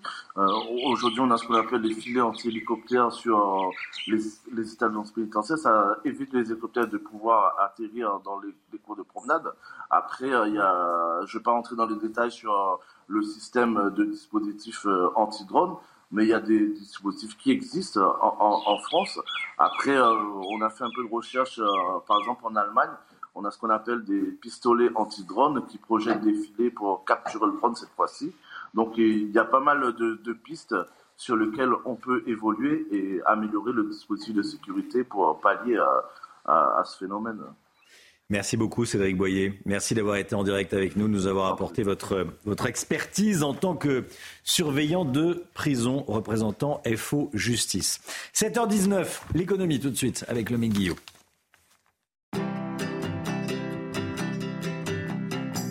Programme avec Lesia, assureur d'intérêt général. Si vous cherchez un logement à louer en ce moment, bon courage, c'est une véritable galère. Il y a énormément de demandes, le MIC, et très peu de biens à louer, c'est ça? Oui, Romain, il faut dire que traditionnellement, euh, septembre, hein, fin août, c'est un mois de forte demande avec notamment des étudiants qui cherchent à se loger pour euh, la rentrée. On en a parlé euh, tout à l'heure dans la matinale. Mais cette année, le phénomène est beaucoup plus large hein, et, touche toute personne qui cherche une location. De nombreux facteurs viennent compliquer la donne. Il y a de moins en moins d'offres et de plus en plus de demandes. Selon le site Bien Ici, site immobilier, il y a 29% d'annonces en moins cette année que l'année dernière à la même période, alors que le nombre de recherches augmente. Selon le site PAP, cette fois-ci, c'est 17% de plus cette année par rapport à l'année dernière.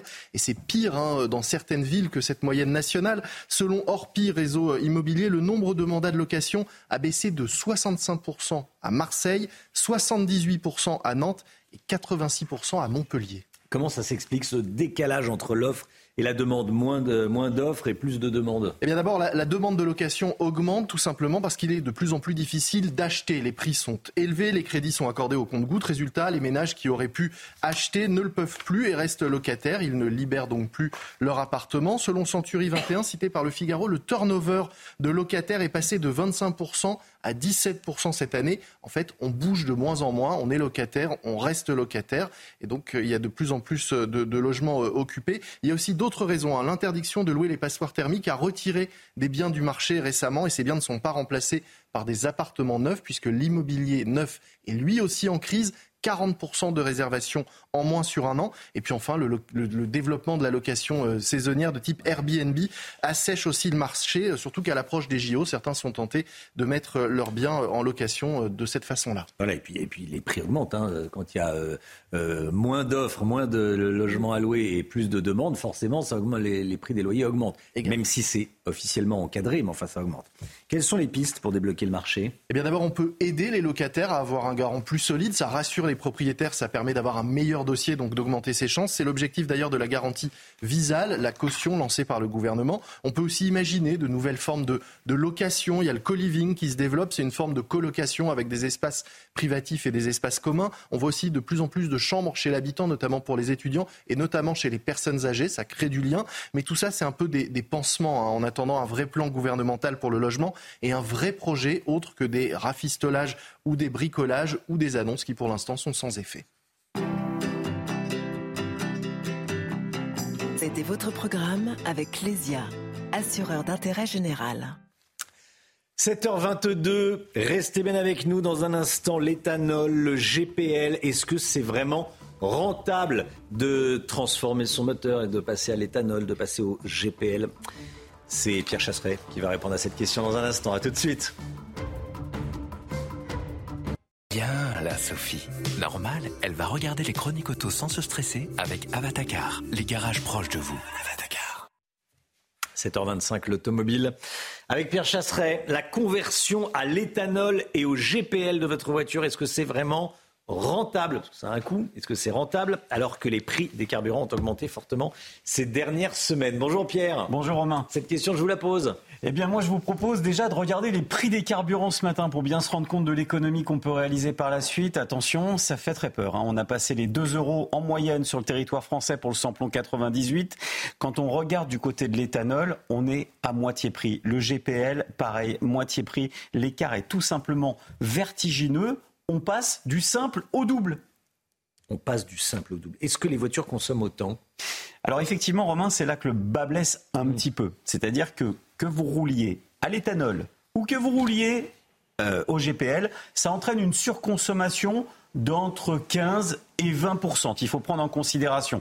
Cela dit, quand on regarde, évidemment, l'économie, on va la pondérer, mais ça reste quand même extrêmement attractif. Regardez, j'ai fait un petit calcul, j'ai sorti la calculatrice et je vous présente le coût pour 500 km parcouru avec chaque carburant. J'ai pris une consommation de 6 litres au 100 pour de l'essence, 5 litres au 100 pour du gasoil et donc j'ai appliqué une, une surconsommation pour l'éthanol et le GPL. Regardez, pour 500 km parcourus, on reste quand même sur une économie réalisée qui est extrêmement intéressante. On va la prendre pour 15 000 km parcourus. Pour faire simple, en moyenne, on est autour de 700 euros d'économies qui sont réalisées chaque année sur votre budget carburant par voiture. Alors, quel est le coût de l'installation, de la conversion? Alors, soit le véhicule est équipé d'origine. Et là, c'est de l'économie tout de suite. Soit on convertit. Et si on convertit, Romain, il faut savoir que convertir un véhicule essence à l'éthanol, c'est possible. On va générer un coût d'entre 1000 et 1500 euros pour la pose du boîtier homologué. J'insiste, un boîtier homologué, vous préservez votre garantie donc amorti en un an et demi, deux ans. Ça vaut le coup. Si on est du côté du GPL, c'est un petit peu plus cher. Cette fois-ci, ça va être entre 2000 et 2500 euros pour la conversion de votre véhicule, mais avec un vrai avantage aussi, c'est que vous devenez critère 1. Votre Ah oui. véhicule redevient critère 1. Et rentre dans les ZFE. Et rentre à l'intérieur des zones à faible émission, Romain. Donc quoi qu'il arrive, eh bien, je vous cache pas qu'il y a une petite innovation en France qui arrive et qui va vous permettre de convertir le diesel aussi bientôt à au GPL et donc redevenir critère 1. Ça sera une vraie innovation et ça, ça sera sans doute une vraie solution. Rappelons qu'en France, 75% du parc est diesel. Elle est bien là, Sophie. Normal, elle a regardé les chroniques auto sans se stresser avec Avatacar, les garages proches de vous. Le temps et on commence avec la météo des plages. Votre programme avec Rosbay, soin d'excellence pour sublimer vos cheveux.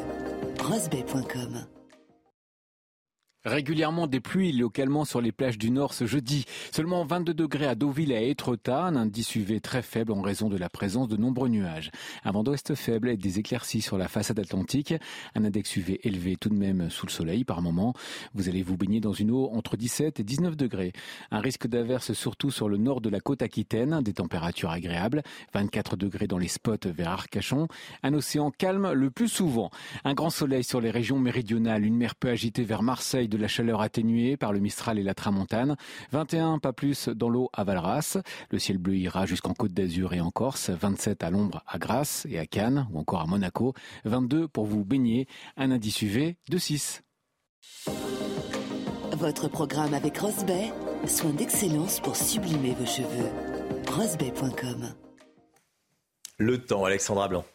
Votre programme avec Magnolia.fr. Changez votre assurance de prêt à tout moment et économisez sur Magnolia.fr, comparateur en assurance de prêt immobilier. Alexandra Blanc, retour de la pluie dans le nord aujourd'hui. Hein. Oui, une nouvelle fois, une France coupée en deux, mon cher Romain, avec l'arrivée d'une nouvelle perturbation sur les régions du Nord. Perturbation assez active qui donne déjà ce matin quelques petites gouttes de pluie euh, du côté de la Bretagne. La pluie qui va redescendre petit à petit en direction de la Gironde. On retrouvera également un temps très nuageux euh, sur le nord et sur le nord-est du pays. En revanche, plus vous irez vers le sud, plus vous aurez du grand beau temps, avec néanmoins toujours un petit peu de vent. Maintien de la tramontane, même si elle va avoir tendance à faiblir. Dans l'après-midi, la perturbation progresse sur le bassin parisien sur le nord du pays ou encore euh, sur le nord-est, avec localement des averses et surtout un temps bien nuageux, bien brumeux, avec en prime le retour du vent d'ouest. Et oui, le vent d'ouest qui va souffler bien fort entre le sud de la Bretagne et les côtes de la Manche. Plein soleil dans le sud, avec d'ailleurs de très belles éclaircies sur le Pays basque, contrairement aux jours précédents. Côté température, ça remonte. Alors ça reste un petit peu frais ce matin à Reims ou encore euh, du côté de Grenoble, avec en moyenne 9 à 10 degrés. Puis dans l'après-midi, France coupée en deux. Au sud de la Loire, on va retrouver de la chaleur, température qui vont donc remonter. 26 degrés entre Bordeaux et Toulouse, 26 degrés également à Lyon, 27 degrés à Marseille ou encore 29 degrés sous le soleil de Montpellier, tandis que sur le nord, ça reste un peu frais, 19 degrés seulement à Lille ou encore à Strasbourg. La chaleur va revenir en ce début du mois de septembre avec des températures qui vont repasser au-dessus des normales de saison. C'était votre programme avec Magnolia.fr. Changez votre assurance de prêt à tout moment et économisez sur Magnolia.fr, comparateur en assurance de prêt immobilier. Vous regardez la matinale de CNews. Merci d'être avec nous. Merci d'avoir choisi CNews pour démarrer cette journée. Écoutez bien. Comment lutter contre le trafic de drogue? 75% des Français veulent sanctionner plus durement les consommateurs. Responsabilité des consommateurs de drogue. C'est ce que l'on découvre dans notre sondage CSA pour CNews qu'on vous révèle ce matin. On va en parler avec vous, Gauthier Lebret, parce que c'est politique, bien sûr. Et puis on sera en direct avec Bruno Bartosetti, porte-parole du syndicat Unité SGP Sud. 12 heures de réunion à Saint-Denis avec les chefs de partis politiques autour d'Emmanuel Macron. On va voir ce qu'il en ressort, notamment l'organisation d'une réunion, une conférence sociale sur les bas salaires. C'est le rayon prix d'assaut en ce moment dans les supermarchés, le rayon des fournitures scolaires. Comment éviter de payer trop cher? On verra ça dans le journal. Malgré ses promesses, Anne Hidalgo a décidé d'augmenter de 52% la taxe foncière à Paris. Pourquoi cette explosion fiscale? Est-ce dû à la dette de la ville de Paris qui va frôler les 8 milliards à la fin de l'année? 8 milliards d'euros, les réponses de Lomique Guillot. La lutte contre le trafic de drogue. Les trois quarts des Français veulent sanctionner plus durement les consommateurs. Les trois quarts des Français disent bah oui, euh, quand on consomme de la drogue, on a une responsabilité. C'est ce que révèle notre enquête CSA pour CNews. Voici le résultat 75% des Français qui veulent sanctionner plus durement les consommateurs pour lutter contre le trafic de drogue.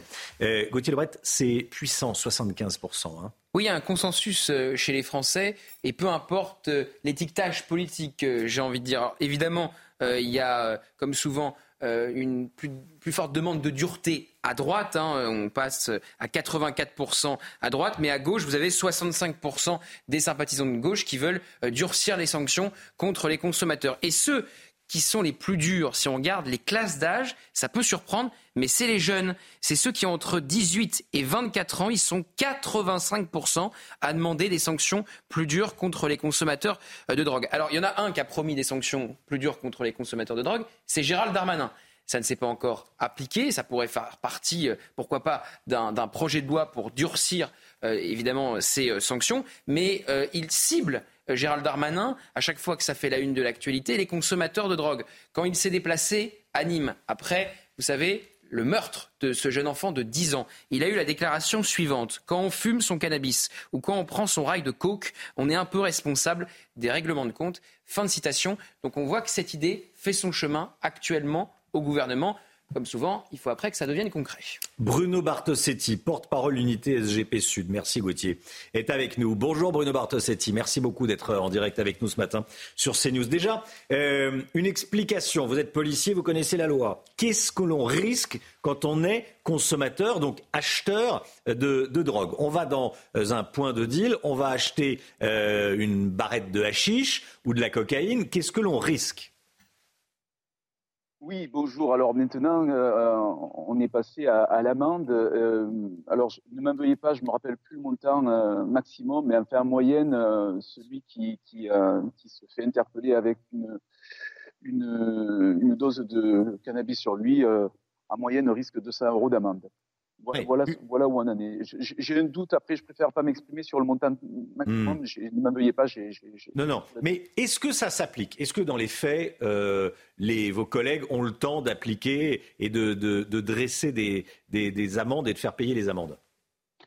Oui, c'est assez compliqué quand même pour, pour les dresser. Nous faisons notre travail, hein, puisque ça fait partie aussi de notre travail, mais c'est vrai que c'est parfois compliqué. Ce qui est surtout compliqué, euh, c'était la proposition euh, de, de, de loi euh, où on doit aussi encaisser, euh, bien sûr, euh, le consommateur qui est pris en flagrant délit, en tout cas avec une, une, dose sur lui. C'est-à-dire que l'idée est de, est de faire payer sur place. C'est là où ça devient compliqué parce que ça nous demande bien sûr un terminal de carte bleue, pourquoi pas un détecteur aussi de faux billets, et ça peut nous, nous mettre en difficulté, bien sûr, quand on est immobile comme ça au milieu d'un endroit sensible. Donc, hmm. oui, bien sûr, on applique ce, ce, les textes, en, revanche, ce qu'on sait, c'est qu'à la sortie, je crois qu'on en a un tiers qui finalement paye leur amende.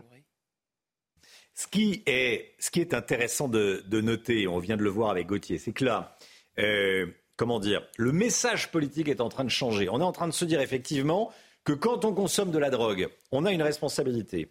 Que quand on consomme de la drogue, euh, on donne de l'argent aux trafiquants. Que quand on consomme de la drogue, bah, de fait, on, est en substance complice euh, de ce qui se passe dans, les cités. Quand on achète de la drogue, en clair, on achète un, morceau de la Kalachnikov qui va servir au règlement de compte. On a une responsabilité. C'est pas anodin d'acheter de la drogue. Oui, absolument. Je crois que toutes les pistes sont à retenir quand, euh, comme vous le dites très justement, quand on est consommateur, on participe finalement à entretenir ces réseaux de stupéfiants. Euh, je crois qu'il est important, bien sûr, de, de sanctionner, mais aussi d'éduquer les consommateurs. Et puis, quand je regarde le sondage, je me rends compte que finalement, 80%, je crois que c'est ça, 75% des Français sont favorables. 75, oui. 75% sont favorables pour la sanction, alors que dans d'autres sondages, j'avais vu qu'un Français sur deux avait au moins une fois consommé du cannabis ou de la cocaïne. Donc c'est hmm. assez surprenant, mais bon, c'est une piste à retenir. Je crois qu'il y en a d'autres aussi à exploiter explorer, c'est aussi éduquer, bien sûr, euh, les jeunes et les moins jeunes sur les, euh, les conséquences de prendre régulièrement des, des stupéfiants, mais c'est aussi de pouvoir sanctionner, bien sûr, les, euh, les, les, trafiquants beaucoup plus sévèrement. Et quand j'entends parler de sanctions à l'endroit des consommateurs, ne perdons pas de vue qu'aujourd'hui, dans le milieu carcéral, vous avez beaucoup de, d'individus qui fument du cannabis. Alors je ne sais pas comment on va les sanctionner, cela. Ils sont déjà sous les verrous. Bon, ça veut dire qu'à un moment donné, je crois que tout doit être pris en compte dans ce genre de, de, travail, c'est-à-dire de lutter contre les réseaux de stupéfiants et euh, d'éduquer et de sanctionner les, consommateurs est une piste, à mon sens, également intéressante. Encore faut-il s'en donner les moyens.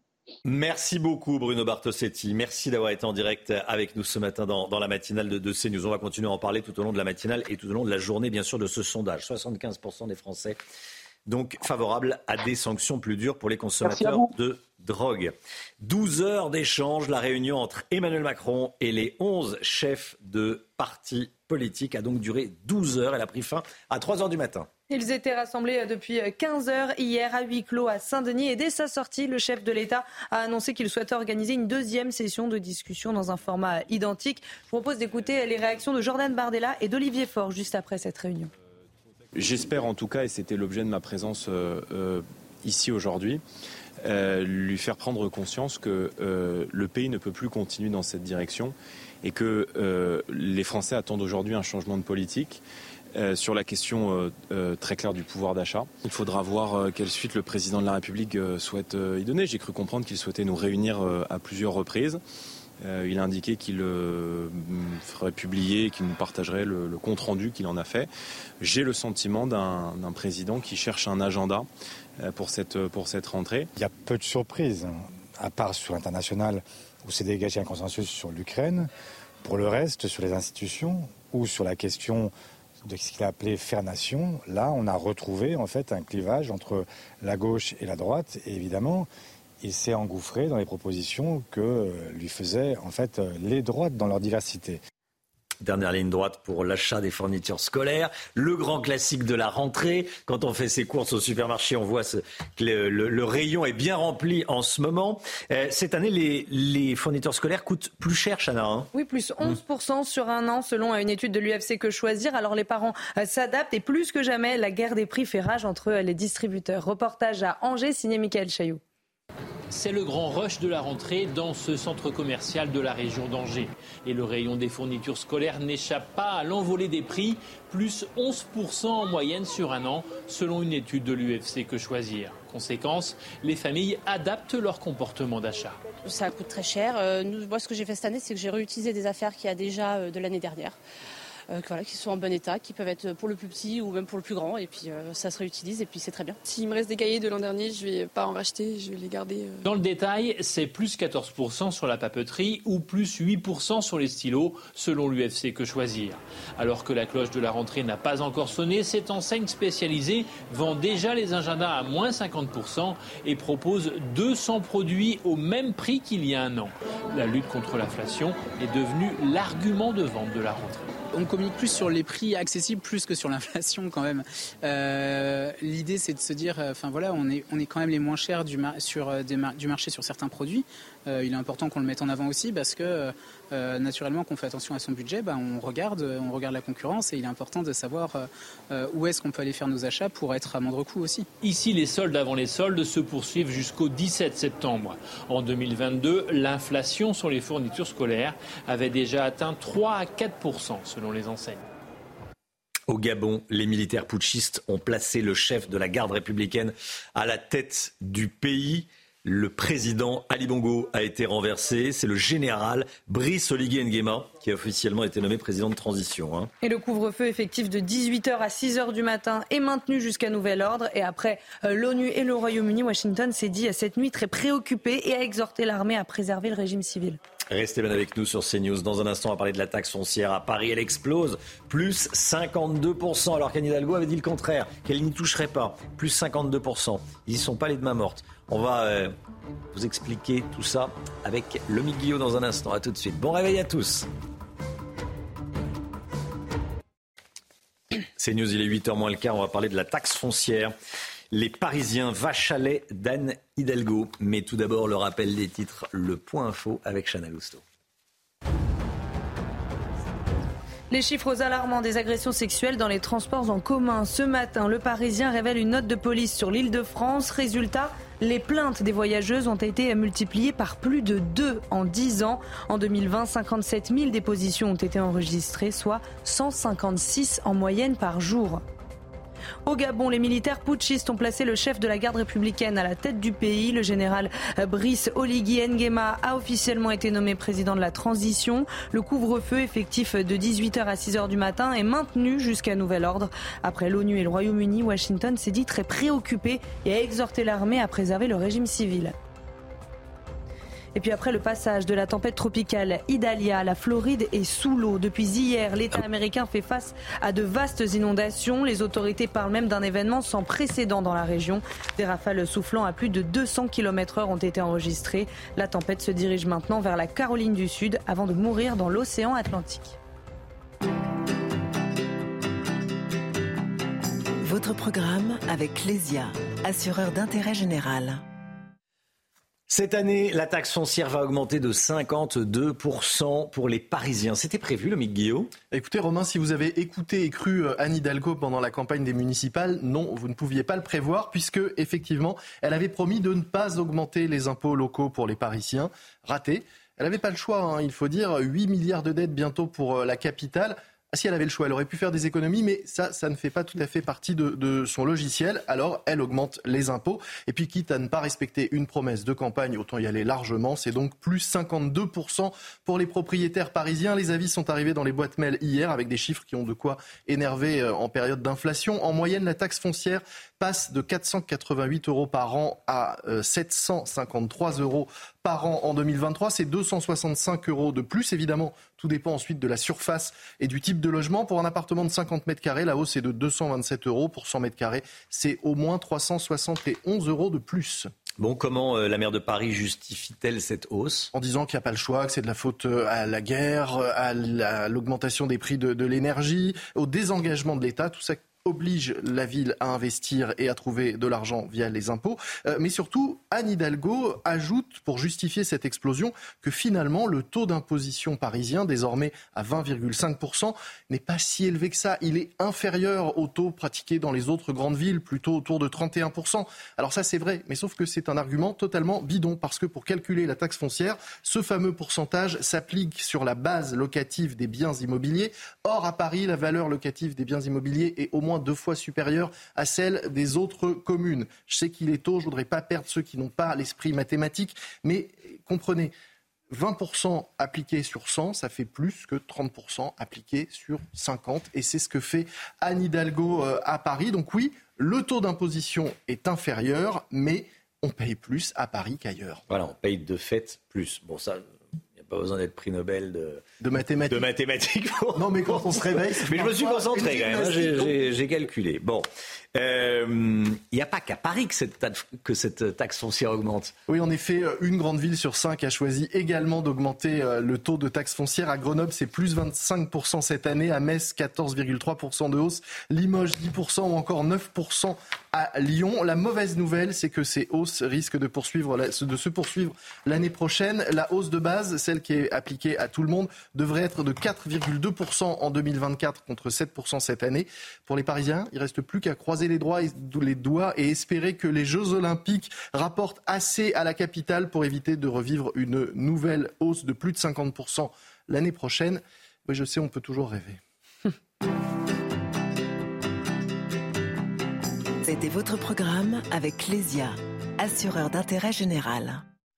C'est News 7h49. Restez bien avec nous. Merci d'être là. L'équipe est là. On est avec Chana Lousteau, Gauthier Lebret, Alexandra Blanc, Paul Sugy et Lomi Guillot. Paul qui va nous parler dans un instant d'une vidéo.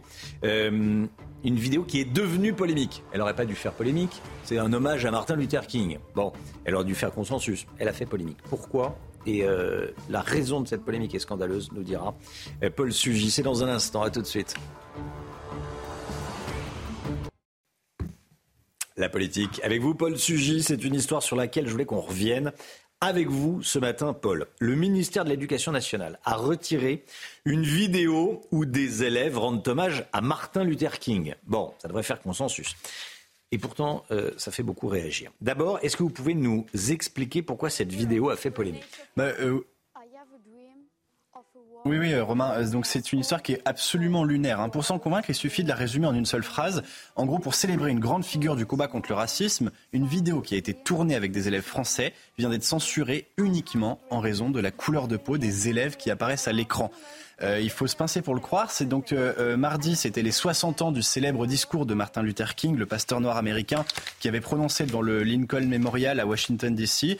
donc ces fameux mots célèbres, cet anaphore I have a dream pour réclamer l'égalité des droits civiques entre tous les citoyens des États-Unis. Donc pour marquer l'événement, le ministère de l'Éducation nationale a publié donc cette vidéo qu'on a vu s'afficher à l'écran, dans laquelle cinq élèves reprennent en anglais ces quelques mots qui ont marqué l'histoire, et puis ils professent ensuite avec leur naïveté adolescente, si vous voulez, les contours de ce que serait pour eux euh, un monde meilleur. Bon, euh, on peut euh, se demander si ça vaut bien la peine de payer les tas de communicants au ministère pour imaginer ce genre de séquence. C'est vrai, parfois un peu niaise, mais enfin, ça fait consensus, tout le monde est d'accord, et Martin Luther King est une figure quand même globalement universelle, incontestable. Sauf que sur les réseaux sociaux, les ayatollahs de l'inclusion et de l'antiracisme woke, avec à leur tête Dominique Sopo, président de SOS Racisme, ne se sont intéressés qu'à une chose sur la vidéo, les enfants sur la vidéo étaient tous blancs. Et donc, le gouvernement a décidé de retirer la vidéo des réseaux sociaux. Oui, il y a eu un nombre incalculable de critiques qui sont arrivées euh, en même temps sur les réseaux sociaux donc contre cette vidéo. Sous le feu des critiques, le ministère de l'Éducation nationale l'a retirée. Et puis aussi, il l'a fait pour protéger les élèves eux-mêmes, car certains d'entre eux faisaient l'objet d'attaques et de harcèlement sur les réseaux sociaux. Euh, là, on entre plus seulement dans le scandale, mais vraiment euh, dans l'ignoble. C'est là qu'on atteint donc aussi le comble de l'absurde, parce que, eh bien, à force de lutter contre le racisme, des militants s'en sont pris à des gamins qui avaient le seul tort d'être blancs. Il faut bien comprendre aussi, Romain, que ces élèves avaient été choisis euh, pour figurer dans la vidéo à partir d'un concours d'anglais qui avait été organisé par l'éducation nationale pour tous les élèves de collège. Et donc, ils se sont distingués seulement bah, par leur mérite. Ils avaient été les meilleurs à un concours et on avait voulu les récompenser en les mettant à l'honneur dans cette vidéo. Donc, si on va au bout de la logique de la gauche antiraciste qui a émis des critiques, il n'y a que deux options possibles. Soit ils s'indignent euh, eh qu'un concours d'anglais serve à commémorer Martin Luther King, et dans ce cas, ce sont des crétins, soit ils pensent qu'il aurait fallu des quotas d'enfants noirs parmi les lauréats, dans ce cas, ce sont aussi des crétins, mais des crétins racistes.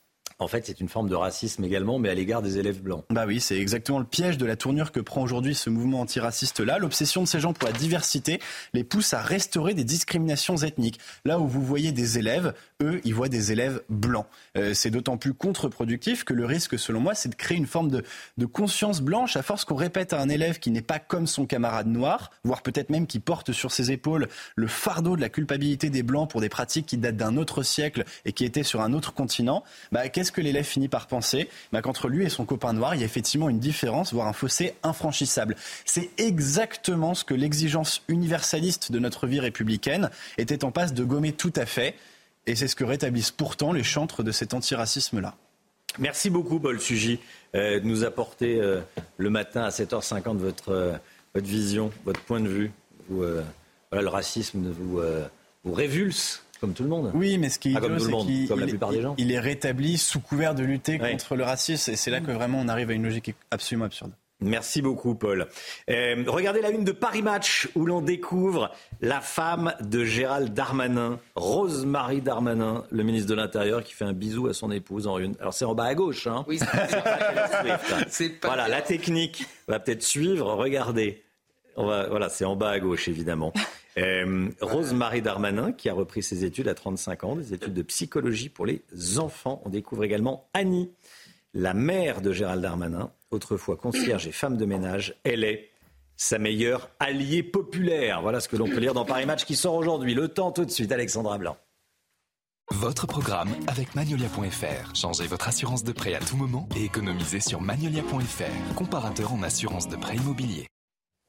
Le temps avec vous, Alexandra. Retour de la pluie par l'ouest et le nord. Oui, en effet, des conditions météo assez mitigées sur les régions du nord avec l'arrivée d'une nouvelle perturbation. Perturbation qui donne déjà quelques gouttes de pluie actuellement chez nos amis bretons. On retrouvera également de la pluie en allant euh, vers la Gironde ou encore vers les Landes. Et puis, on retrouvera aussi quelques nuages à l'avant de cette perturbation entre le bassin parisien, le nord ou encore le nord-est. En revanche, plus vous irez vers le sud, plus vous aurez du grand beau temps. Dans l'après-midi, France coupée en deux. Plus vous irez vers le nord, plus vous aurez un temps mitigé avec de la pluie entre la région lilloise, le bassin parisien, la Touraine ou encore en allant euh, vers la Lorraine et vers l'Alsace. On retrouvera également un temps assez maussade du côté des Ardennes. Et puis, plus vous irez vers le sud, plus vous aurez du beau temps au sud de la Loire. Conditions météo de nouveau estivales parce que oui, les températures vont de nouveau remonter. Ce matin, c'est un petit peu frais à Reims avec 9 degrés seulement, 10 degrés en moyenne du côté du Puy-en-Velay ou encore de Grenoble. Et dans l'après-midi, les températures remontent dans le sud température à peu près conforme au normal de saison, 26 degrés en moyenne du côté de Bordeaux ou encore de Toulouse, 27 degrés à Marseille, 29 degrés sous le soleil montpelliérain, tandis que sur les régions du nord, les températures plafonnent seulement 19 à 20 degrés entre le bassin parisien et la région lilloise, température qui reste donc en dessous des normales de saison sur le nord avec le retour de la pluie. La suite du programme, des conditions météo assez maussades, notamment pour la journée de vendredi sur les régions du nord. Et puis samedi, on va de nouveau retrouver une dégradation orageuse assez importante entre le sud-ouest et le centre du pays avec le retour des orages. Côté température, eh bien, sachez que la chaleur revient pour ce début du mois de septembre puisque les températures vont repasser au-dessus des normales de saison. Chaleur attendue à partir de vendredi et ça devrait durer au moins jusqu'à la fin du week-end. C'était votre programme avec Magnolia.fr. Changez votre assurance de prêt à tout moment et économisez sur Magnolia.fr, comparateur en assurance de prêt immobilier. CNews, 7h59, bientôt 8h. Merci d'être là. Vous regardez la matinale de CNews à la une ce matin. 12 heures de réunion à Saint-Denis avec les chefs de partis politiques autour d'Emmanuel Macron. On va voir ce qu'il en ressort, notamment l'organisation d'une conférence sociale sur les bas salaires. On va retrouver Elodie Huchard qui a passé la nuit sur place pour CNews et vous entendrez également la réaction d'Éric Ciotti. L'explosion du nombre d'agressions sexuelles dans les transports en commun d'Île-de-France. 156 plaintes sont déposées chaque jour. Le détail à suivre. Les inondations en Floride à cause de la tempête Idalia. Les images sont toujours aussi impressionnantes. Les rafales de vent ont dépassé les 200 km/h. Le coup d'État au Gabon avec, Harold Iman. On va voir qui dirige le pays. Ce matin, on verra aussi si la France est affaiblie ou pas par cette crise. 12 heures d'échange au total. Emmanuel Macron et les 11 chefs de partis politiques invités à cette réunion ont échangé pendant 12 heures, entre 15 heures hier après-midi et 3 heures du matin. C'était à Saint-Denis, près de Paris. Ils étaient rassemblés donc depuis, euh, depuis 15 heures à, à huis clos. Et dès sa sortie, le chef de l'État a annoncé qu'il souhaitait organiser une deuxième session de discussion dans un format identique, Chana. Hein. Et quant aux chefs de la gauche, ils se sont dit euh, déçus par ces échanges. Le récit de la nuit avec notre journaliste politique sur place, Elodie Huchard. Les rencontres de Saint-Denis ont donc euh, duré 12 heures autour du chef de l'État, de sa première ministre. 11 chefs de parti étaient euh, présents, les présidents aussi de trois assemblées. Il y avait euh, trois thèmes, l'international, la réforme des institutions et puis comment faire nation. Et dès la fin d'après-midi, on a vu que les discussions traînaient un petit peu en longueur. Chacun est arrivé avec des propositions clés en main. Le président a pris note. Certains de participants nous expliquent aussi qu'il ne peut pas faire grand-chose. Il est très compliqué de trouver un consensus entre nous, nous disait l'un d'eux. Il ne peut donc que reporter à de futurs échéances finalement des euh, décisions du côté de la gauche. On est euh, assez dur avec le président de la République, Marine Tondelier par exemple. Manuel Bompard explique qu'ils se sont crus euh, sur la planète Mars, que le président de la République était selon eux déconnecté des réalités et surtout les participants qui se sont exprimés devant la presse ne comprennent pas bien l'issue et la suite finalement. Un nouvel exercice de ce type, sans doute des groupes de travail aussi qui vont être créés. En tout cas, une soirée, une nuit qui a commencé à traîner en longueur. La réunion s'est terminée autour des 3 heures du matin. Une quasi-impossibilité de communiquer avec euh, l'intérieur. Les portables étaient interdits. Il n'y avait pas de conseillers. Eux-mêmes attendaient, comme nous, de savoir quand aurait lieu euh, le dénouement euh, final. Le président de la République voulait des discussions franches et loyales de l'avis des participants. Effectivement, les échanges ont été plutôt francs et civilisés. En revanche, il y a véritablement une déception pour l'instant sur les suites de ces rencontres de Saint-Denis. Écoutez les réactions à la sortie de cette réunion, en pleine nuit donc, au tout petit matin. Réaction de Jordan Bardella et de Manuel Bompard. J'espère en tout cas, et c'était l'objet de ma présence euh, euh, ici aujourd'hui, euh, lui faire prendre conscience que le pays ne peut plus continuer dans cette direction et que les Français attendent aujourd'hui un changement de politique. sur la question très claire du pouvoir d'achat. Il faudra voir quelle suite le président de la République souhaite y donner. J'ai cru comprendre qu'il souhaitait nous réunir à plusieurs reprises. Euh, il a indiqué qu'il euh, ferait publier, qu'il nous partagerait le, compte rendu qu'il en a fait. J'ai le sentiment d'un président qui cherche un agenda euh, pour cette, pour cette rentrée. J'ai eu l'impression de vivre un peu 12 heures sur la planète Mars, avec un certain nombre de débats, de discussions, de dissertations, mais aucune annonce, aucune mesure concrète sur les problématiques et les priorités qui sont les priorités aujourd'hui des Françaises et des Français. Voilà, et puis Eric Ciotti, le président des, Républicains, a pris la parole ce matin sur la 2. Qu'est-ce qu'il a dit, Gauthier? Eh bien, qu'il n'était pas convaincu. Comment pourrait-il l'être, Eric Ciotti, puisque la seule décision qui ressort euh, eh de la réunion d'hier, c'est d'en faire une seconde pour toujours plus discuter, d'organiser une conférence sur les salaires pour là encore discuter, mais ne jamais décider. Et puis Eric Ciotti a donné une information intéressante, vous savez, sur le préférendum dont on a parlé euh, hier, qui était euh, avancé par Olivier Véran comme une possibilité. Eh bien, Emmanuel Macron aurait dit hier en réunion, je ne sais pas ce que c'est c'est l'idée d'Olivier Véran, mais pas la mienne. Une nouvelle fois, Olivier Véran dit quelque chose, il se passe le contraire les chiffres alarmants des agressions sexuelles dans les transports en commun. On en parle ce matin. Le Parisien révèle une note de police sur l'île de France, Chana. Hein. Et résultat, les plaintes des voyageuses ont été multipliées par, par plus de deux en dix ans. Le détail avec Mathilde Ibanez. Prendre les transports en commun, un vrai calvaire pour de nombreuses femmes. Chaque jour, elles sont des centaines à subir des agressions sexuelles, mains aux fesses, frottements, masturbation, selon une note de la préfecture de police de Paris révélée par le Parisien. En 2020, 57 000 plaintes pour violences sexuelles ont été enregistrées, soit 156 par jour. Des chiffres qui ne cessent d'augmenter, c'est près de deux fois et demi de plus qu'en 2011. Pourtant, le nombre de plaintes pour atteinte sexuelle représente moins d'un pour cent de la délinquance globale sur le réseau francilien, alors que les femmes sont victimes à 43% dans les transports en commun, contre 40% dans la rue et 17% ailleurs. La cible des enquêteurs, les frotteurs âgés de 12 à 72 ans, ils représentent 60% des délinquants et agissent principalement aux heures de pointe. Autres délinquants, les voyeurs et exhibitionnistes qui, eux, opèrent aux heures creuses. En France, depuis le début de l'année, 87% des femmes déclarent avoir déjà été victimes de harcèlement ou de violences sexuelles ou sexistes dans les transports. Après le passage de la tempête tropicale Idalia, la Floride est sous l'eau. Depuis hier, la, Floride fait face à, de vastes inondations. Les autorités parlent d'un événement sans précédent dans la région, Chana. Hein. Oui, des rafales soufflant à plus de 200 km heure ont été enregistrées, arrachant des arbres ou encore des lignes électriques. Le récit de la nuit avec Mathilde Ibanez. À Cayton Beach, des arbres tombés et des morceaux de bois arrachés jonchent le sol stigmate du passage de l'ouragan Idalia qui a traversé la Floride.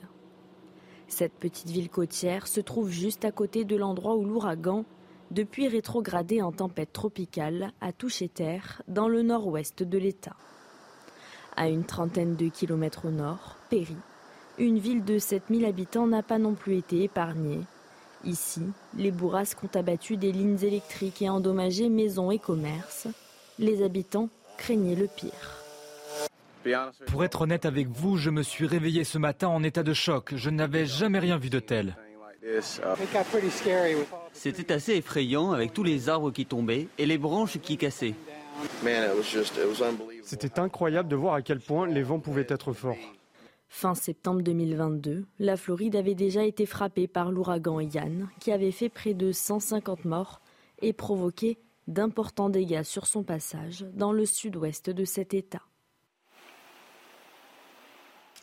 Le coup d'État au Gabon, les dernières réactions après l'ONU et le Royaume-Uni, Washington s'est dit très préoccupé cette nuit et a exhorté, je cite, l'armée à préserver le régime civil. Le couvre-feu est toujours en, cours, hein. il est maintenu jusqu'à nouvel ordre. Harold Iman avec nous, coup d'État au Gabon. Est-ce que la France est, est affaiblie ce matin? Elle est inquiète parce que ce qui se passe euh, n'était pas prévu. Euh, L'Élysée n'a pas encore atteint le stade de la panique parce qu'il y a des signes plutôt positifs euh, au Gabon. déjà, ce n'est pas un putsch anti-français. et le président Bongo est plus ou moins libre de ses mouvements. Il ne semble pas être mis sous la même pression que le président Bazoum l'a été et l'est encore au Niger. Et comme ce n'est pas un des aveux de la France, les intérêts peuvent rester euh, dans le pétrole, dans l'exploitation du bois, et puis les 10 000 expatriés euh, sont plus ou moins euh, tranquilles, donc on n'aura pas une évacuation comme ce qu'on a connu au Niger. Merci beaucoup, Harold Iman. Il est 8h07. Restez bien avec nous dans un instant. La grande interview de Sonia Mabrouk qui reçoit ce matin Clément Beaune, le ministre des Transports. C'est la grande interview sur euh, CNews et Europe 1. Bonjour à vous, Clément Beaune. Bonjour Sonia Mabrouk. Et bienvenue, vous êtes le ministre en charge des Transports. Votre parole, monsieur le ministre, est très attendue sur des sujets euh, très concrets de préoccupation euh, majeures sur les prix à la pompe, sur l'inflation. On va en parler, mais pendant ce temps, 12 heures d'échange, 12 heures de, de débat, de discussion entre Emmanuel Macron et, les chefs des partis invités à, à Saint-Denis. Vous parlez alors que les Français attendent des gestes concrets. Qu'en est-il ressorti de manière très précise? D'abord, dans une démocratie, je pense que c'est toujours important euh, d'avoir un temps de discussion, même et surtout d'ailleurs, avec ceux qui ne pensent pas comme vous, avec des oppositions. C'est le signe d'une démocratie euh, mature, responsable. C'était un pari. On a beaucoup euh, glosé, voire euh, ricané parfois sur le fait que tel ou tel ne viendrait pas. Tout le monde est venu autour de la table avec ses convictions, sans renoncement. Tout le monde semble être resté longtemps. Donc il n'y a pas eu de, de portes qui claquent euh, ou de personnes qui auraient quitté la table de discussion. Mais d'abord pour un certain nombre de premiers résultats concrets, par exemple l'idée d'une conférence sociale, c'était demandé par certains partis, par certains syndicats de longue date. C'était des chantiers évoqués au moment de la réforme des retraites. On sait qu'il y avait des préoccupations qui se sont exprimées à cette occasion, qui dépassaient le cadre de la réforme des retraites elle-même. Je pense à la pénibilité, aux carrières, au déroulement des carrières, à ce qu'avait dit le président lui-même pour les branches qui sont encore aujourd'hui sans salaire minimum, un travail pour les salaires.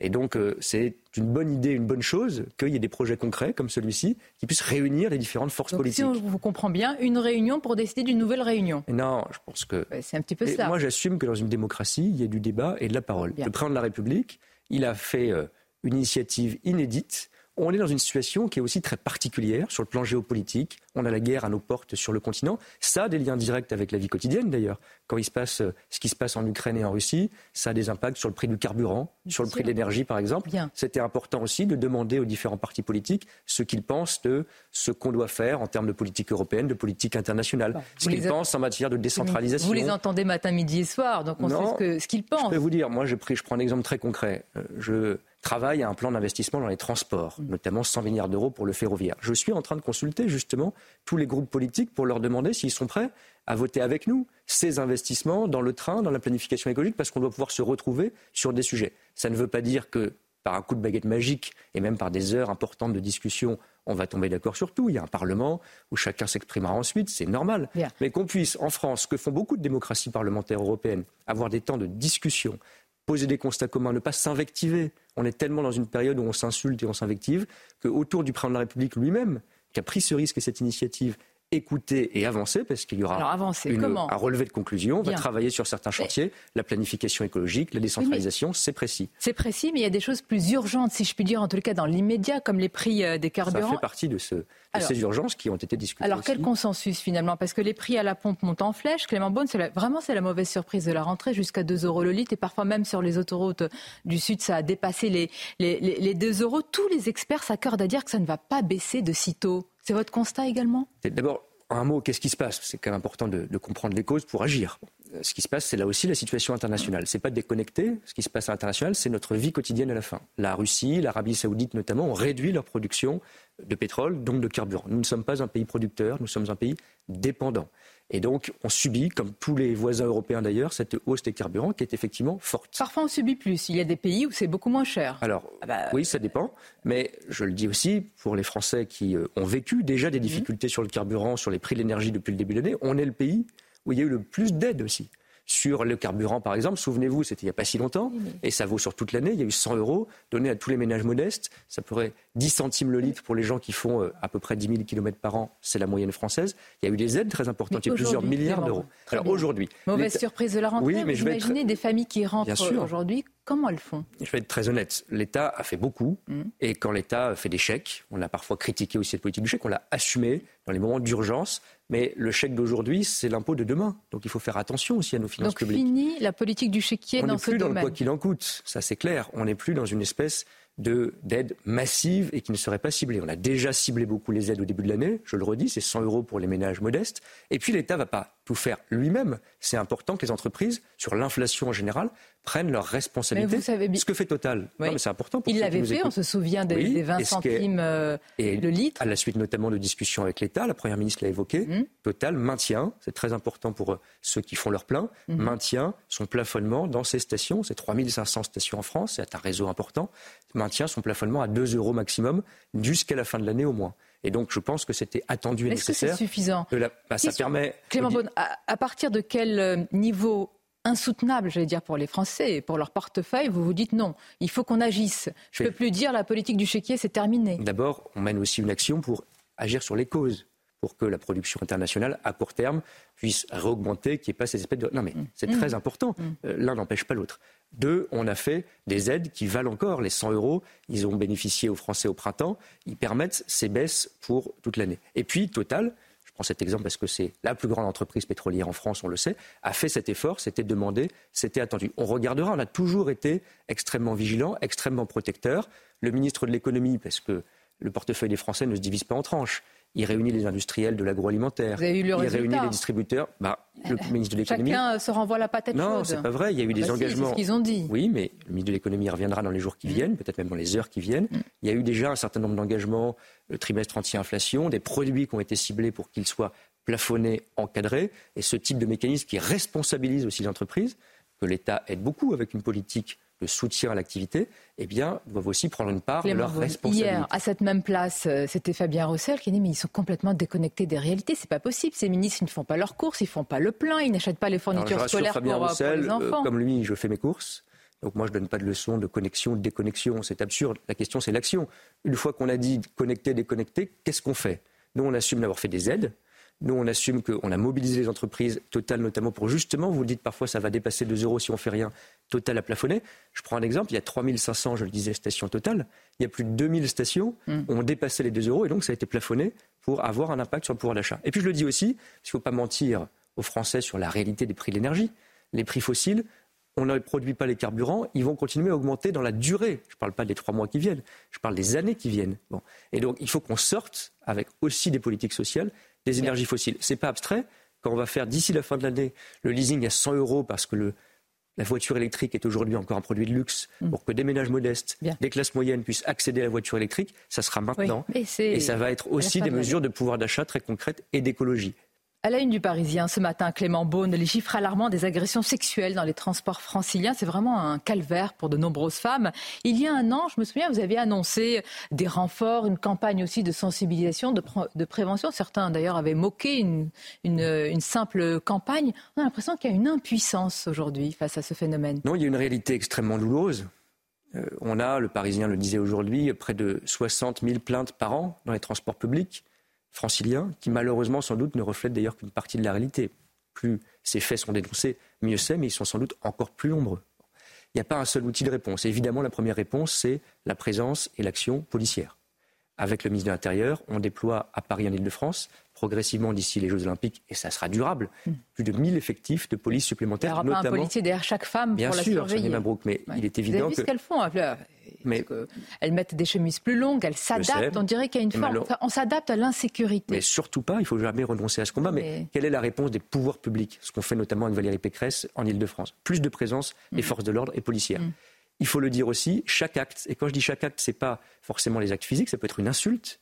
Ne rien laisser passer doit être dénoncé. On ne va pas faire une politique du chiffre, on essaye de baisser les choses artificiellement. Quand une femme est victime d'un sifflement, Mm. d'un mot de trop, d'une insulte, il faut le dénoncer. Il y a notamment un numéro qui est le 3117 parce que ça permet une intervention Rapide. Là, on, parle de, de main aux fesses, de choses aussi Oui, mais beaucoup je prends- plus on prend- concrètes, ta- tactiles. Tout, euh, évidemment, fait partie de, doit être sanctionné de- parce que tout est une agression et tout est une atteinte inacceptable. Donc on va continuer sur la présence policière, sur la prévention, sur les sanctions, et puis on prend une mesure très concrète dans ce panel de mesures, parce qu'il n'y a pas une seule réponse, avec Valérie Pécresse, ça commence ce 1er septembre, dans les transports de bus en Ile-de-France, il y aura la possibilité de l'arrêt à la demande. Mm. On a une zone d'arrêt de bus qui est un peu dangereuse, mal éclairée, Mm. où il peut y avoir des gens qui en profitent pour euh, avoir ces gestes et ces agressions. Eh bien, on peut descendre ailleurs, on peut descendre plus près de chez soi pour réduire les trajets. Euh, je le dis, malheureusement, il n'y a pas une réponse unique, c'est un combat Mm. extrêmement difficile, mais il faut commencer par le nommer et le dénoncer. Avant, il y avait une omerta, aujourd'hui, on le dit, et il y avait un sondage qui montrait que 100% des femmes en Ile-de-France avaient déjà vécu une forme d'agression, un mot ou un Vous geste. faites un- d'ailleurs un lien entre ces agressions et puis euh, l'immigration ou la présence étrangère? Non, moi je fais pas de lien parce Aucun. que. Il n'y en a pas, selon vous. Mais je ne sais pas dire qui fait quoi. Et je pense que ce serait se tromper. Vous me dites aussi, soyons concrets, protégeons les femmes qui ont peur. C'est pas en ayant un grand discours général dont je ne sais pas établir les contours sur immigration, insécurité qu'on va répondre aux choses. C'est en ayant cette action policière qui concerne tout le monde. Et malheureusement, j'ai vu un certain nombre d'exemples concrets en ayant des échanges avec des associations. Je suis allé moi-même à Saint-Denis faire un parcours dans une station de métro la nuit. Eh bien, je pense qu'il y a tous les âges et tous les types d'agresseurs. Un préavis de grève a été déposé sur les dates de la Coupe du Monde de rugby, pile sur les dates de la Coupe du Monde du- du- de rugby à la euh, RATP. Ce sont en particulier les, les agents de, de station, euh, Clément Bonne. Est-ce que c'est une forme de chantage? Non, mais ce sont certains agents, je veux rassurer, évidemment pas tous, et euh, ce sont euh, loin d'être le cas, pas tous les syndicats. Bon. Donc on a, euh, le président de la RATP à ma demande, Jean Castex, a encore une discussion. Je vais être très clair, on a engagé une discussion sociale extrêmement importante à la RATP qui a permis de revaloriser les salaires, d'attirer plus de recrutement. Pas suffisamment pour certains. Non, mais des primes, de l'argent, meilleures conditions de On travail. ne peut pas imaginer que la France ne soit pas au rendez-vous des grands événements Oui, internationaux. mais ça, c'est le principe. Non, mais dans les donc, faits, négociation rugby sociale, bien sûr, négociation sociale, et surtout un appel à la responsabilité. Ah. C'est aujourd'hui très peu de gens qui sont en train de se mobiliser. Je pense qu'on va trouver une solution, mais je le dis aussi, moi je crois beaucoup au dialogue social. mais il faut être sérieux et responsable. Quand on est agent d'un service public, on peut avoir des revendications, mais les grands événements internationaux, on doit être au rendez-vous. Appel au sérieux. Dans un entretien au magazine L'Obs, Clément Beaune, vous avez indiqué votre position sur la légalisation de la GPA, la gestation pour autrui, qui, rappelons-le, est interdite en France. Vous êtes désormais favorable à sa légalisation. Vous précisez, on l'a compris, après 2027. Mais tout d'abord, vous êtes le ministre des Transports. Euh, j'ai envie de vous demander, on vous attend sur plein de sujets, on en parlait, pas sur celui-ci. Pourquoi? Je vais faire un long entretien où j'ai parlé de beaucoup de propositions sur le prix des billets d'avion, sur les transports. Et on reconnaissait que celui-ci a fait Oui, je suis aussi un élu, je suis un responsable politique. On me pose des questions sur un certain nombre de convictions hum. et je me suis exprimé. Ça ne résume pas euh, toutes mes positions. Je vais être très clair et précis sur un sujet extrêmement euh, lourd parce qu'il touche à l'éthique, il touche au corps, il touche à la dignité humaine. Ça n'est pas dans le programme présidentiel ou législatif que nous avons proposé aux Français, que le président a proposé aux Français en 2022. C'est clair et net. Ensuite, ces débats de société mettent toujours du temps. Donc je pense que quand on est responsable politique, c'est aussi euh, une conviction personnelle que j'ai exprimée, on doit nourrir ce débat avec des arguments. Il n'y a pas de vérité révélée. C'est la personne, c'est l'homme Clément Beaune plus que le ministre qui, donne son avis. Vous savez, je me. Non, mais vous êtes engagé. Vous avez parlé de votre homosexualité de manière euh, euh, affirmée, de manière officielle. Est-ce que ça fait partie aussi de, si je, je puis pas dire, forcément d'ailleurs de lien entre les deux, mais ça fait partie des combats pour les droits et pour l'égalité, qui fait partie en effet de mon ADN et de mes engagements. Et puis, je l'ai dit aussi parce que je crois que sur les sujets intimes, c'est vrai pour la fin de vie, c'est vrai pour la PMA qu'on a voté, j'en suis très fier, mais qui a été un long débat. C'est vrai demain, parce que ce mhm. sera un débat qui reviendra dans la société, la GPA. Il faut réfléchir et poser des arguments. Il n'y a pas de vérité absolue. Vous entendez Clément Beaune ce qui est dit euh, euh, on, marchandise le corps des femmes, on, loue un utérus pour avoir à tout prix un bébé. Il y a une rupture d'égalité. Parfois, ce sont des sommes extrêmement importantes pour pouvoir avoir une GPA aux États-Unis euh, ou sais-je dans d'autres pays. D'abord, encore une fois, ces sujets sont compliqués. Moi-même, j'ai changé d'avis. Ça veut dire qu'on peut réfléchir et je pense Comment vous avez changé d'avis d'ailleurs? Parce que j'ai rencontré des associations, parce que j'ai vu des familles, parce que je suis aussi un élu à Paris où il y a un certain nombre de cas de GPA ce qui se passe en pratique, si on est tout à fait honnête, c'est que les gens le font quand ils en ont les moyens. Ils vont à l'étranger, ils vont aux États-Unis, ils vont au Canada. Beaucoup de couples reviennent avec des bébés. Oui, des couples d'ailleurs homosexuels ou hétérosexuels, parce que contrairement à Courcy, ce n'est pas que un sujet euh, de mm. famille homosexuelle, et qui euh, ont en général, parce que c'est l'intérêt de l'enfant évidemment, ensuite des papiers. Donc il faut aussi qu'on se pose ces sujets avec lucidité, sans hypocrisie, mais avec notre propre régulation. J'ouvre un débat pour l'avenir. Mais avec euh, sous quelle autorité vous l'ouvrez? Emmanuel Macron, euh, de ce que l'on sait, même dans ses convictions les plus profondes, euh, est contre la légalisation de la GPA. Ou alors il a évolué comme vous? Non, je ne prétends pas m'exprimer au nom de ses convictions. Le président de la République, il a été extrêmement clair, c'est ça qui compte. Il a dit ça ne se fera pas, je n'y suis pas favorable. Et quand il a proposé un nouveau mandat aux Français, qui le lui ont donné, il a dit que ce ne serait pas autorisé. Donc ça, c'est clair et net. Ensuite, sur ces sujets qui, encore une fois, nécessitent du temps, nécessitent des arguments, la société y reviendra dans 5 ans, dans 10 ans, je ne sais pas, on voit ce débat partout dans les pays européens. Je pense que c'est le rôle, dans un moment où, on en parlait au début, on a souvent euh, le tweet facile ou le slogan rapide, il faut ouvrir des débats d'idées qui percoleront dans la société. Qui t'a provoqué beaucoup de réactions. Mais tant mieux si c'est des réactions d'arguments, et je ne prétends pas avoir encore une fois une vérité scientifique sur ces sujets. Je prétends être un homme qui a des convictions et qui participe au débat. Merci Clément Beaune, merci, d'avoir partagé vos convictions et vos propositions ce matin dans la grande interview sur CNews Europe 1. Très très bonne journée à vous. Merci à vous, Sonia Mabrouk, et à votre invité, Clément Beaune, ministre des Transports. L'actualité ce matin va nous emmener en prison. Dans un instant, on va vous montrer des images incroyables, vous allez voir. Mais tout d'abord, euh, on fait un petit tour de plateau. On est avec Chanel Housteau, on est avec le docteur Brigitte Millot, qui est avec nous. Bonjour Brigitte. Gauthier Lebret avec nous, Alexandra Blanc également et Lomic Guillot. Allez, l'actualité à la une, cette histoire. Un détenu a réussi à se faire livrer une piscine gonflable dans sa cellule. Ça s'est passé à Valence, dans la Drôme. Il s'est fait livrer cette piscine par drone. Les surveillants craignent que la prochaine fois, ce soit des armes. Comment lutter contre le trafic de drogue? 75% des Français veulent sanctionner plus durement les consommateurs de drogue. C'est ce qu'on découvre dans un sondage CSA pour CNews. Vous entendrez Bruno Bartosetti, porte-parole du syndicat de police Unité SGP pour la région Sud. 12 heures de réunion à Saint-Denis avec les chefs de partis politiques autour d'Emmanuel Macron. On va voir ce qu'il en ressort, notamment l'organisation d'une conférence sociale sur les bas salaires. Puis on écoutera la réaction des, chefs de, parti. Malgré les promesses, Anne Hidalgo a décidé d'augmenter de 52% la taxe foncière à Paris. Pourquoi cette explosion fiscale? Est-ce que c'est dû à la dette de la ville de Paris qui va frôler les 8 milliards à la fin de l'année? On en parlera avec euh, l'invité de la matinale, Pierre Lissia, qui sera avec nous. Et puis Paris infesté par les moustiques, tigre dans le 13e arrondissement de la capitale. Une opération de démoustication a eu lieu cette nuit. Une première pour Paris, reportage à suivre.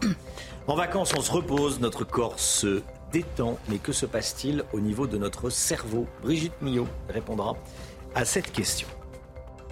Une piscine gonflable, remplie, retrouvée dans la cellule d'un détenu à Valence. Des surveillants de ce centre pénitentiaire dans la Drôme, donc, ont fait cette découverte sur les réseaux sociaux, Chana. Hein. oui, puisque l'homme incarcéré, vous le voyez sur ces images, se permettait de diffuser des vidéos en ligne. Et selon les syndicats, la piscine saisie depuis a été livrée par un drone. Toutes les explications de Mathieu Devez et de Sarah Fenzari. Musique à fond, piscine gonflable. Et pourtant, nous sommes bien dans une cellule du centre pénitentiaire de Valence. Filmée fièrement par un détenu, la vidéo est diffusée il y a quelques semaines sur ses réseaux sociaux ce qui permet aux surveillants de repérer l'infraction.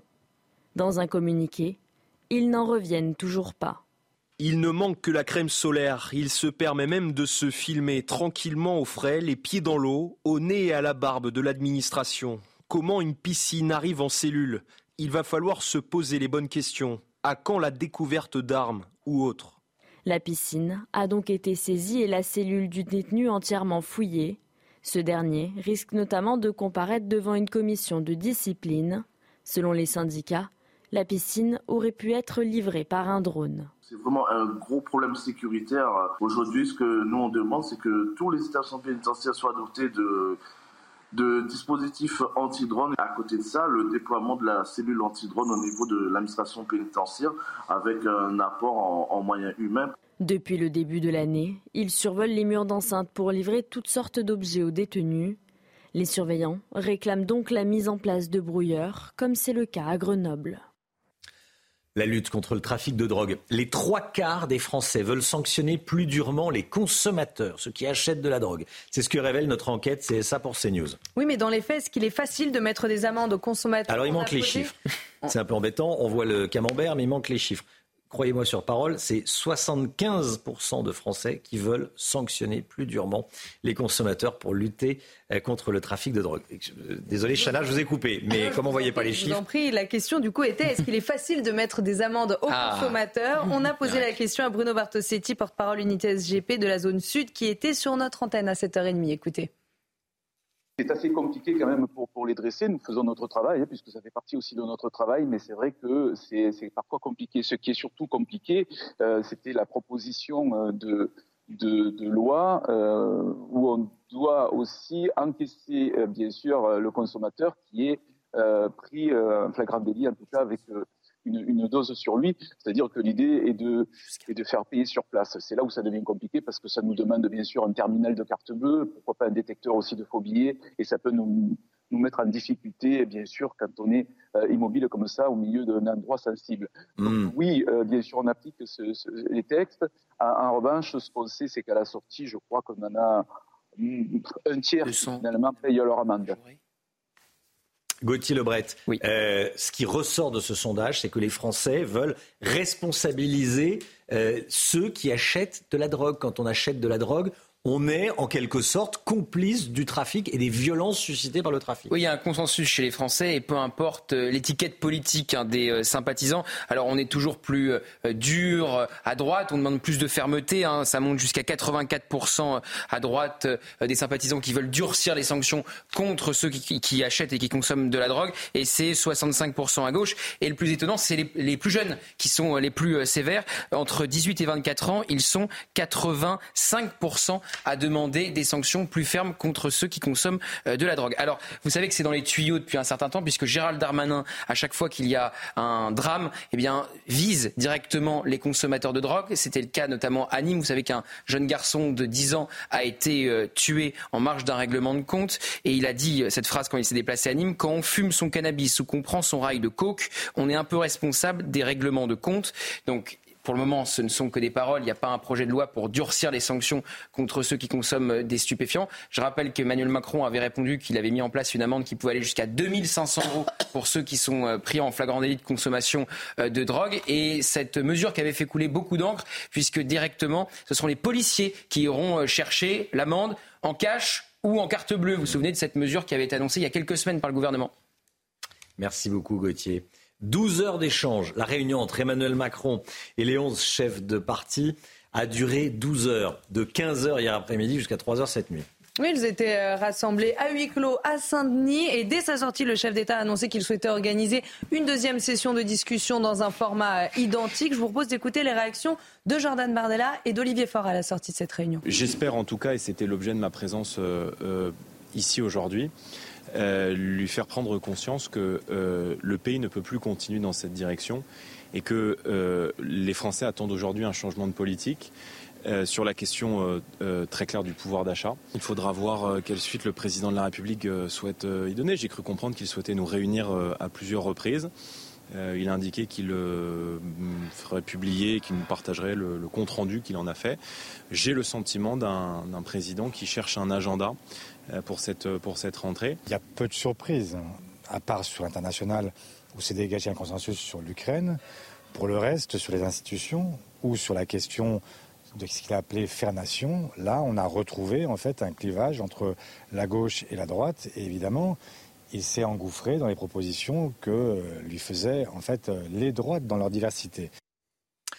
On accueille Pierre Licia avec nous. Bonjour. Bonjour. Merci d'être avec nous, conseiller régional sans étiquette d'Île-de-France. Vous connaissez parfaitement la situation à Paris. Je voulais parler avec vous euh, de ce qui se passe dans la fiscalité parisienne. La taxe foncière va augmenter cette année de 52% euh, à Paris. déjà, votre réaction, parce que Anne Hidalgo, la maire de Paris, avait annoncé le contraire. Vous avez raison, la ville de la maire de Paris avait annoncé euh, quelques mois après euh, l'annonce de l'augmentation de la taxe foncière qu'elle ne toucherait pas à la fiscalité, qu'elle n'augmenterait pas les impôts des Parisiens. Elle fait strictement l'inverse quelques semaines après cette déclaration-là. En réalité, je me permets juste une petite correction par rapport à mmh. ce que vous venez de dire. C'est pas 52% en réalité d'augmentation de taxe foncière. Vous savez que la taxe foncière, elle est calculée sur la base des valeurs locatives.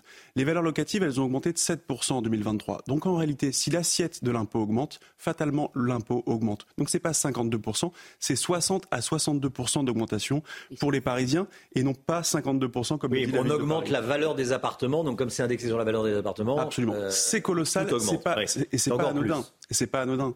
D'autant hmm. plus que les justifications, euh, j'imagine que vous vouliez euh, y venir, les justifications de la ville sont quand même un peu hasardeuse. Inflation, euh, justification, on explique parce qu'il y a de l'inflation, parce qu'il y a la guerre en Ukraine, parce que la crise Covid. Oui. Il vous aura pas échappé que selon vous, ça n'a rien à voir. Paris n'est pas seul concerné et par la crise Covid, et hmm. par l'inflation, et par la hausse des matières premières, et par la guerre en Ukraine.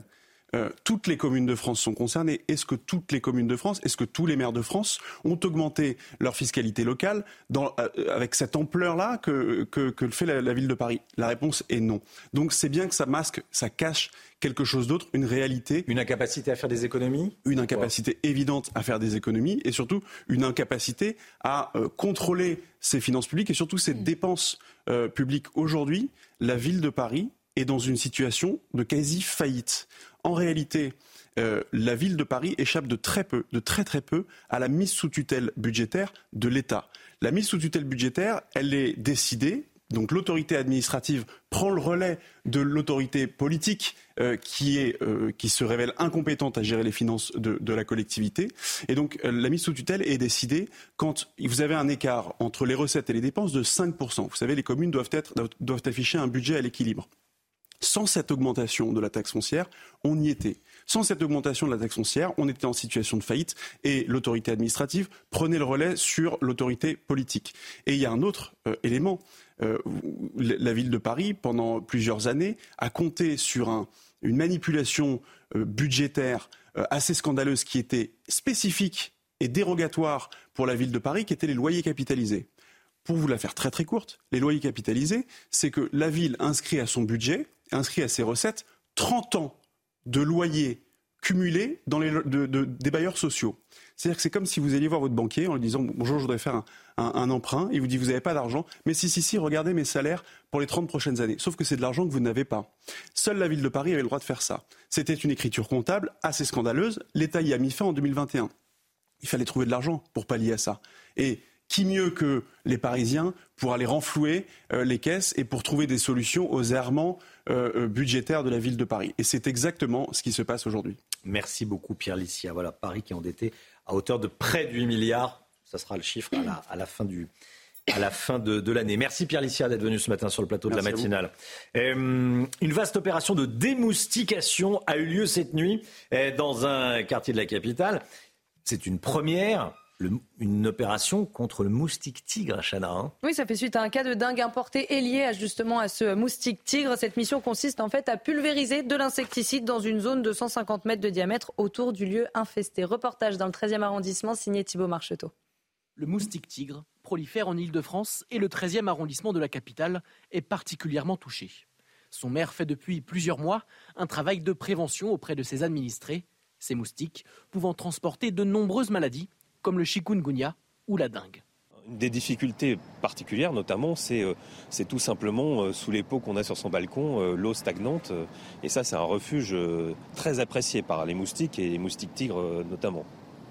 Et nous-mêmes, nos employés, on a géré des jardins, on gère aussi beaucoup d'espaces arborés. et il va falloir aussi qu'on apprenne les, bons gestes pour éviter les eaux stagnantes qui accueilleraient des larves de moustiques. Les habitants de l'Est parisien constatent en effet une présence plus importante des moustiques tigres cet été et s'arment pour y faire face.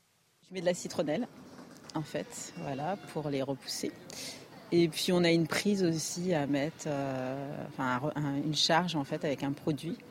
Les pharmaciens ont dû s'adapter pour répondre à la demande. On a un marché qui, explose, hein, clairement. Euh, la demande a, fortement augmenté et les fabricants ont produit assez, mais ça reste quand même assez euh, tendu. Le ministère de la Santé a placé 71 départements en alerte rouge face à la prolifération du moustique tigre. Ce matin, on va vous parler d'une technique un peu particulière pour bien dormir. C'est celle du footballeur Erling Haaland. Alors, il a, il était interrogé par un YouTuber et euh, il a annoncé, joueur de foot norvégien, qu'il se scotchait la bouche avec du ruban adhésif la nuit pour maximiser sa respiration par les narines. Il disait qu'il dormait sans euh, téléphone portable, pas d'onde à côté de son cerveau, petit 1. Et petit 2, donc il se euh, scotche la bouche pour maximiser sa respiration par les narines. Brigitte Millot, une petite question avant la chronique euh, santé. C'est vraiment efficace? Pourquoi c'est bon pour la santé de, respirer par les narines? Tout ce qu'il dit, euh, est juste. D'accord. Le sommeil est hyper important. Euh, pas de lumière bleue pendant trois heures avant le sommeil. Ah oui, j'oublie les lunettes. Parce que ça stimule euh, l'éveil, donc il faut vraiment les arrêter. Il a tout à fait raison. Et ce scotcher la bouche, je ne sais pas si c'est très agréable, très facile de dormir. Mais en revanche, c'est vrai, la respiration par le nez est plus efficace. D'ailleurs, c'est la respiration physiologique, elle est par le nez. Hein. Et d'ailleurs, les tout petits, les bébés, respirent que par le nez. Sinon, ils ne pourraient pas téter en même temps. Enfin bon, bref, c'est autre chose. Mais la respiration normale, c'est par le nez. Euh, et en fait, pourquoi? Parce que le, passage de l'air par le nez va purifier, humidifier et réchauffer l'air. Donc, il va arriver en plus plus oxygéné et de meilleure qualité. Donc, il a tout à fait raison sur tout ce qu'il a dit. Donc, respirons par le nez. On va se scotcher la bouche. On va se scotcher On va s'acheter du scotch. Et puis, ça va éviter ce qu'on appelle la somniloquie, c'est-à-dire de parler pendant le sommeil. Ah oui.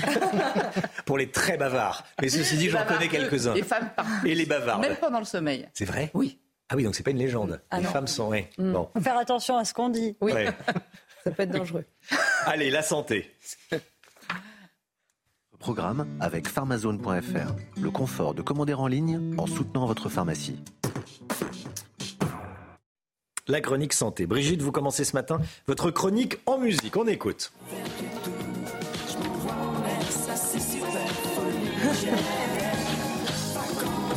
Ah ben oui. Eh bien, c'est tout le contraire. En vacances, on n'oublie pas tout.